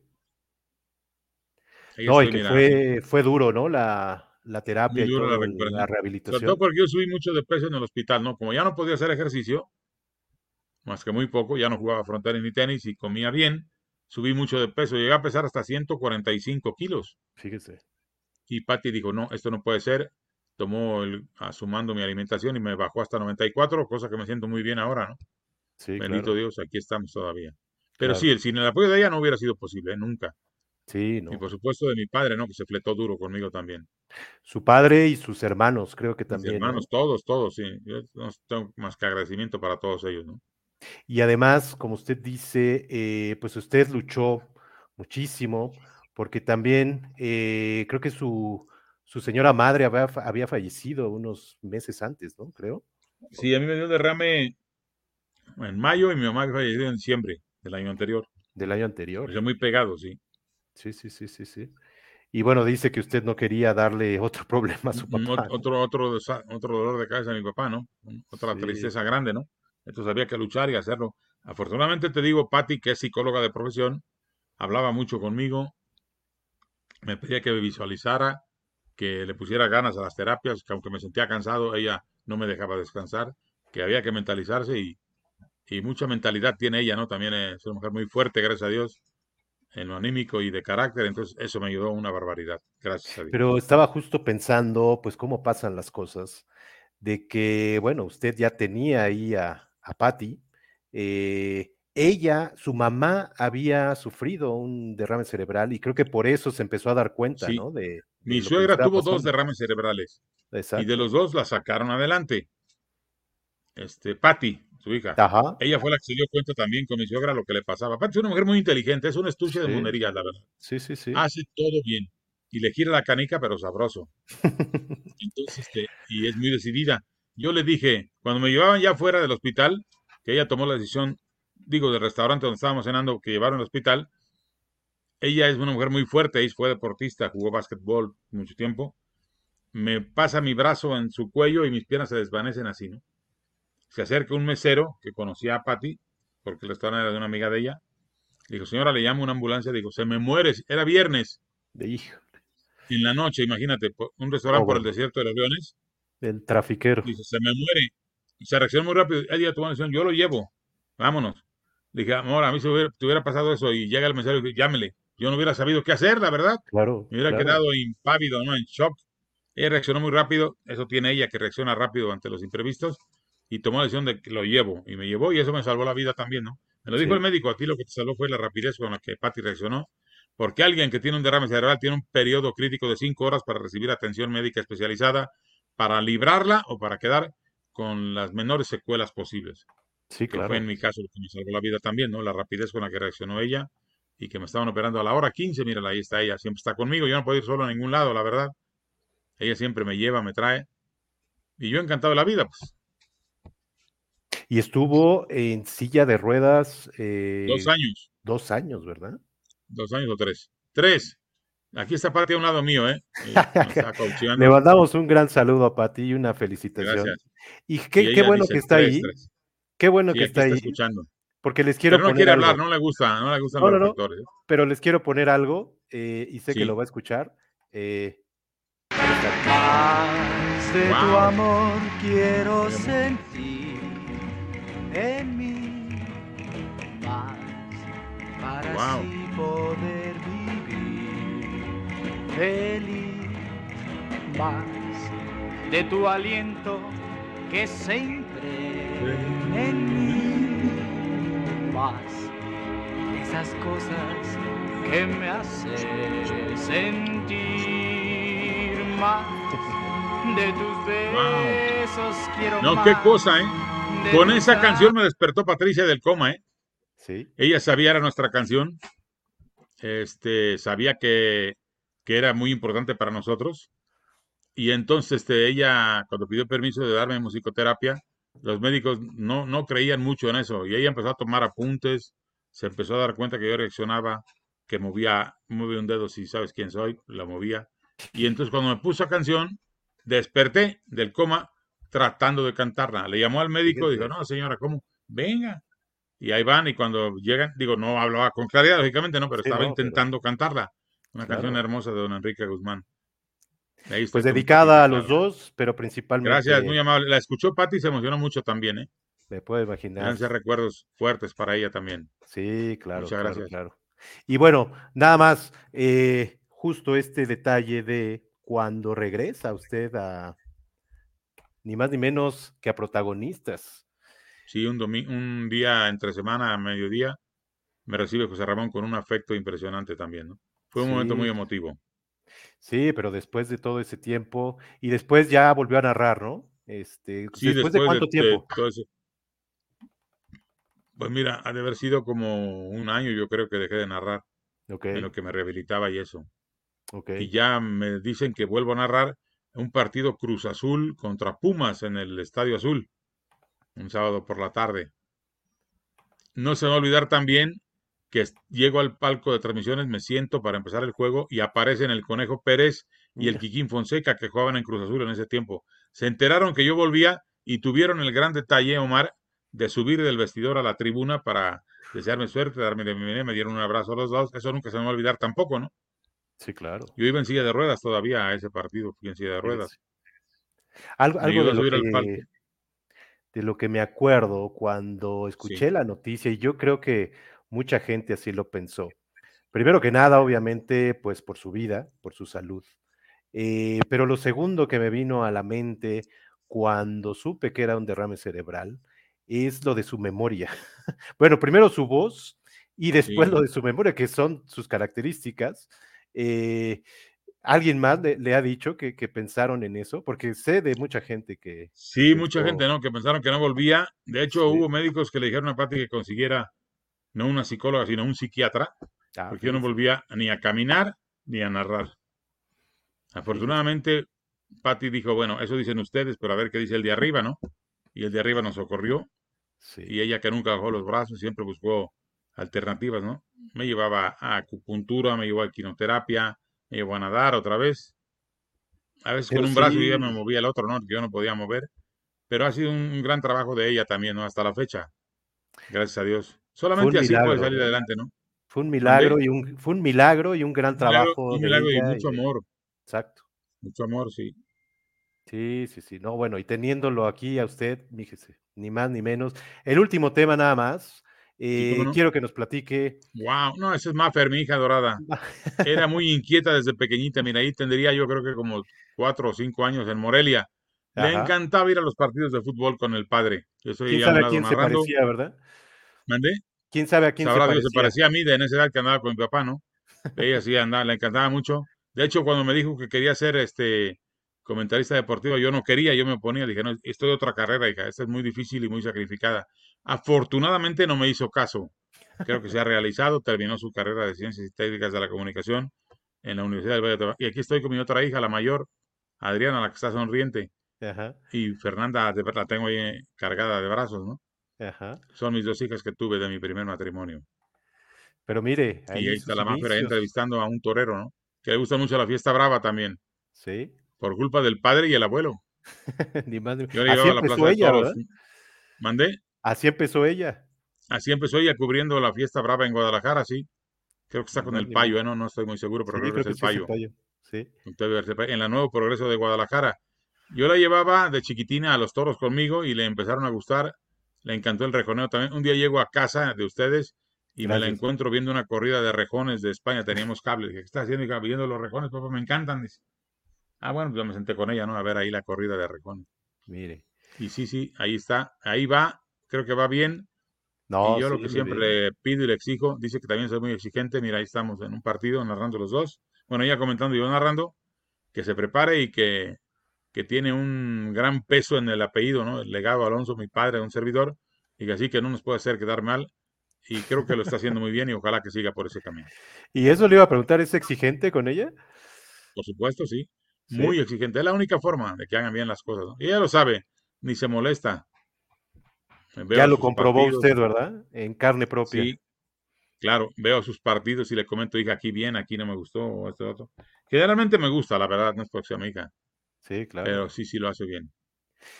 No, y, además, ya eh, finalizando, pues usted en tu DN, regresó, bueno, eh, llegando a tu DN hace algunos meses, y creo que, eh, pues, el, tiempo pone las cosas en su lugar, ¿no?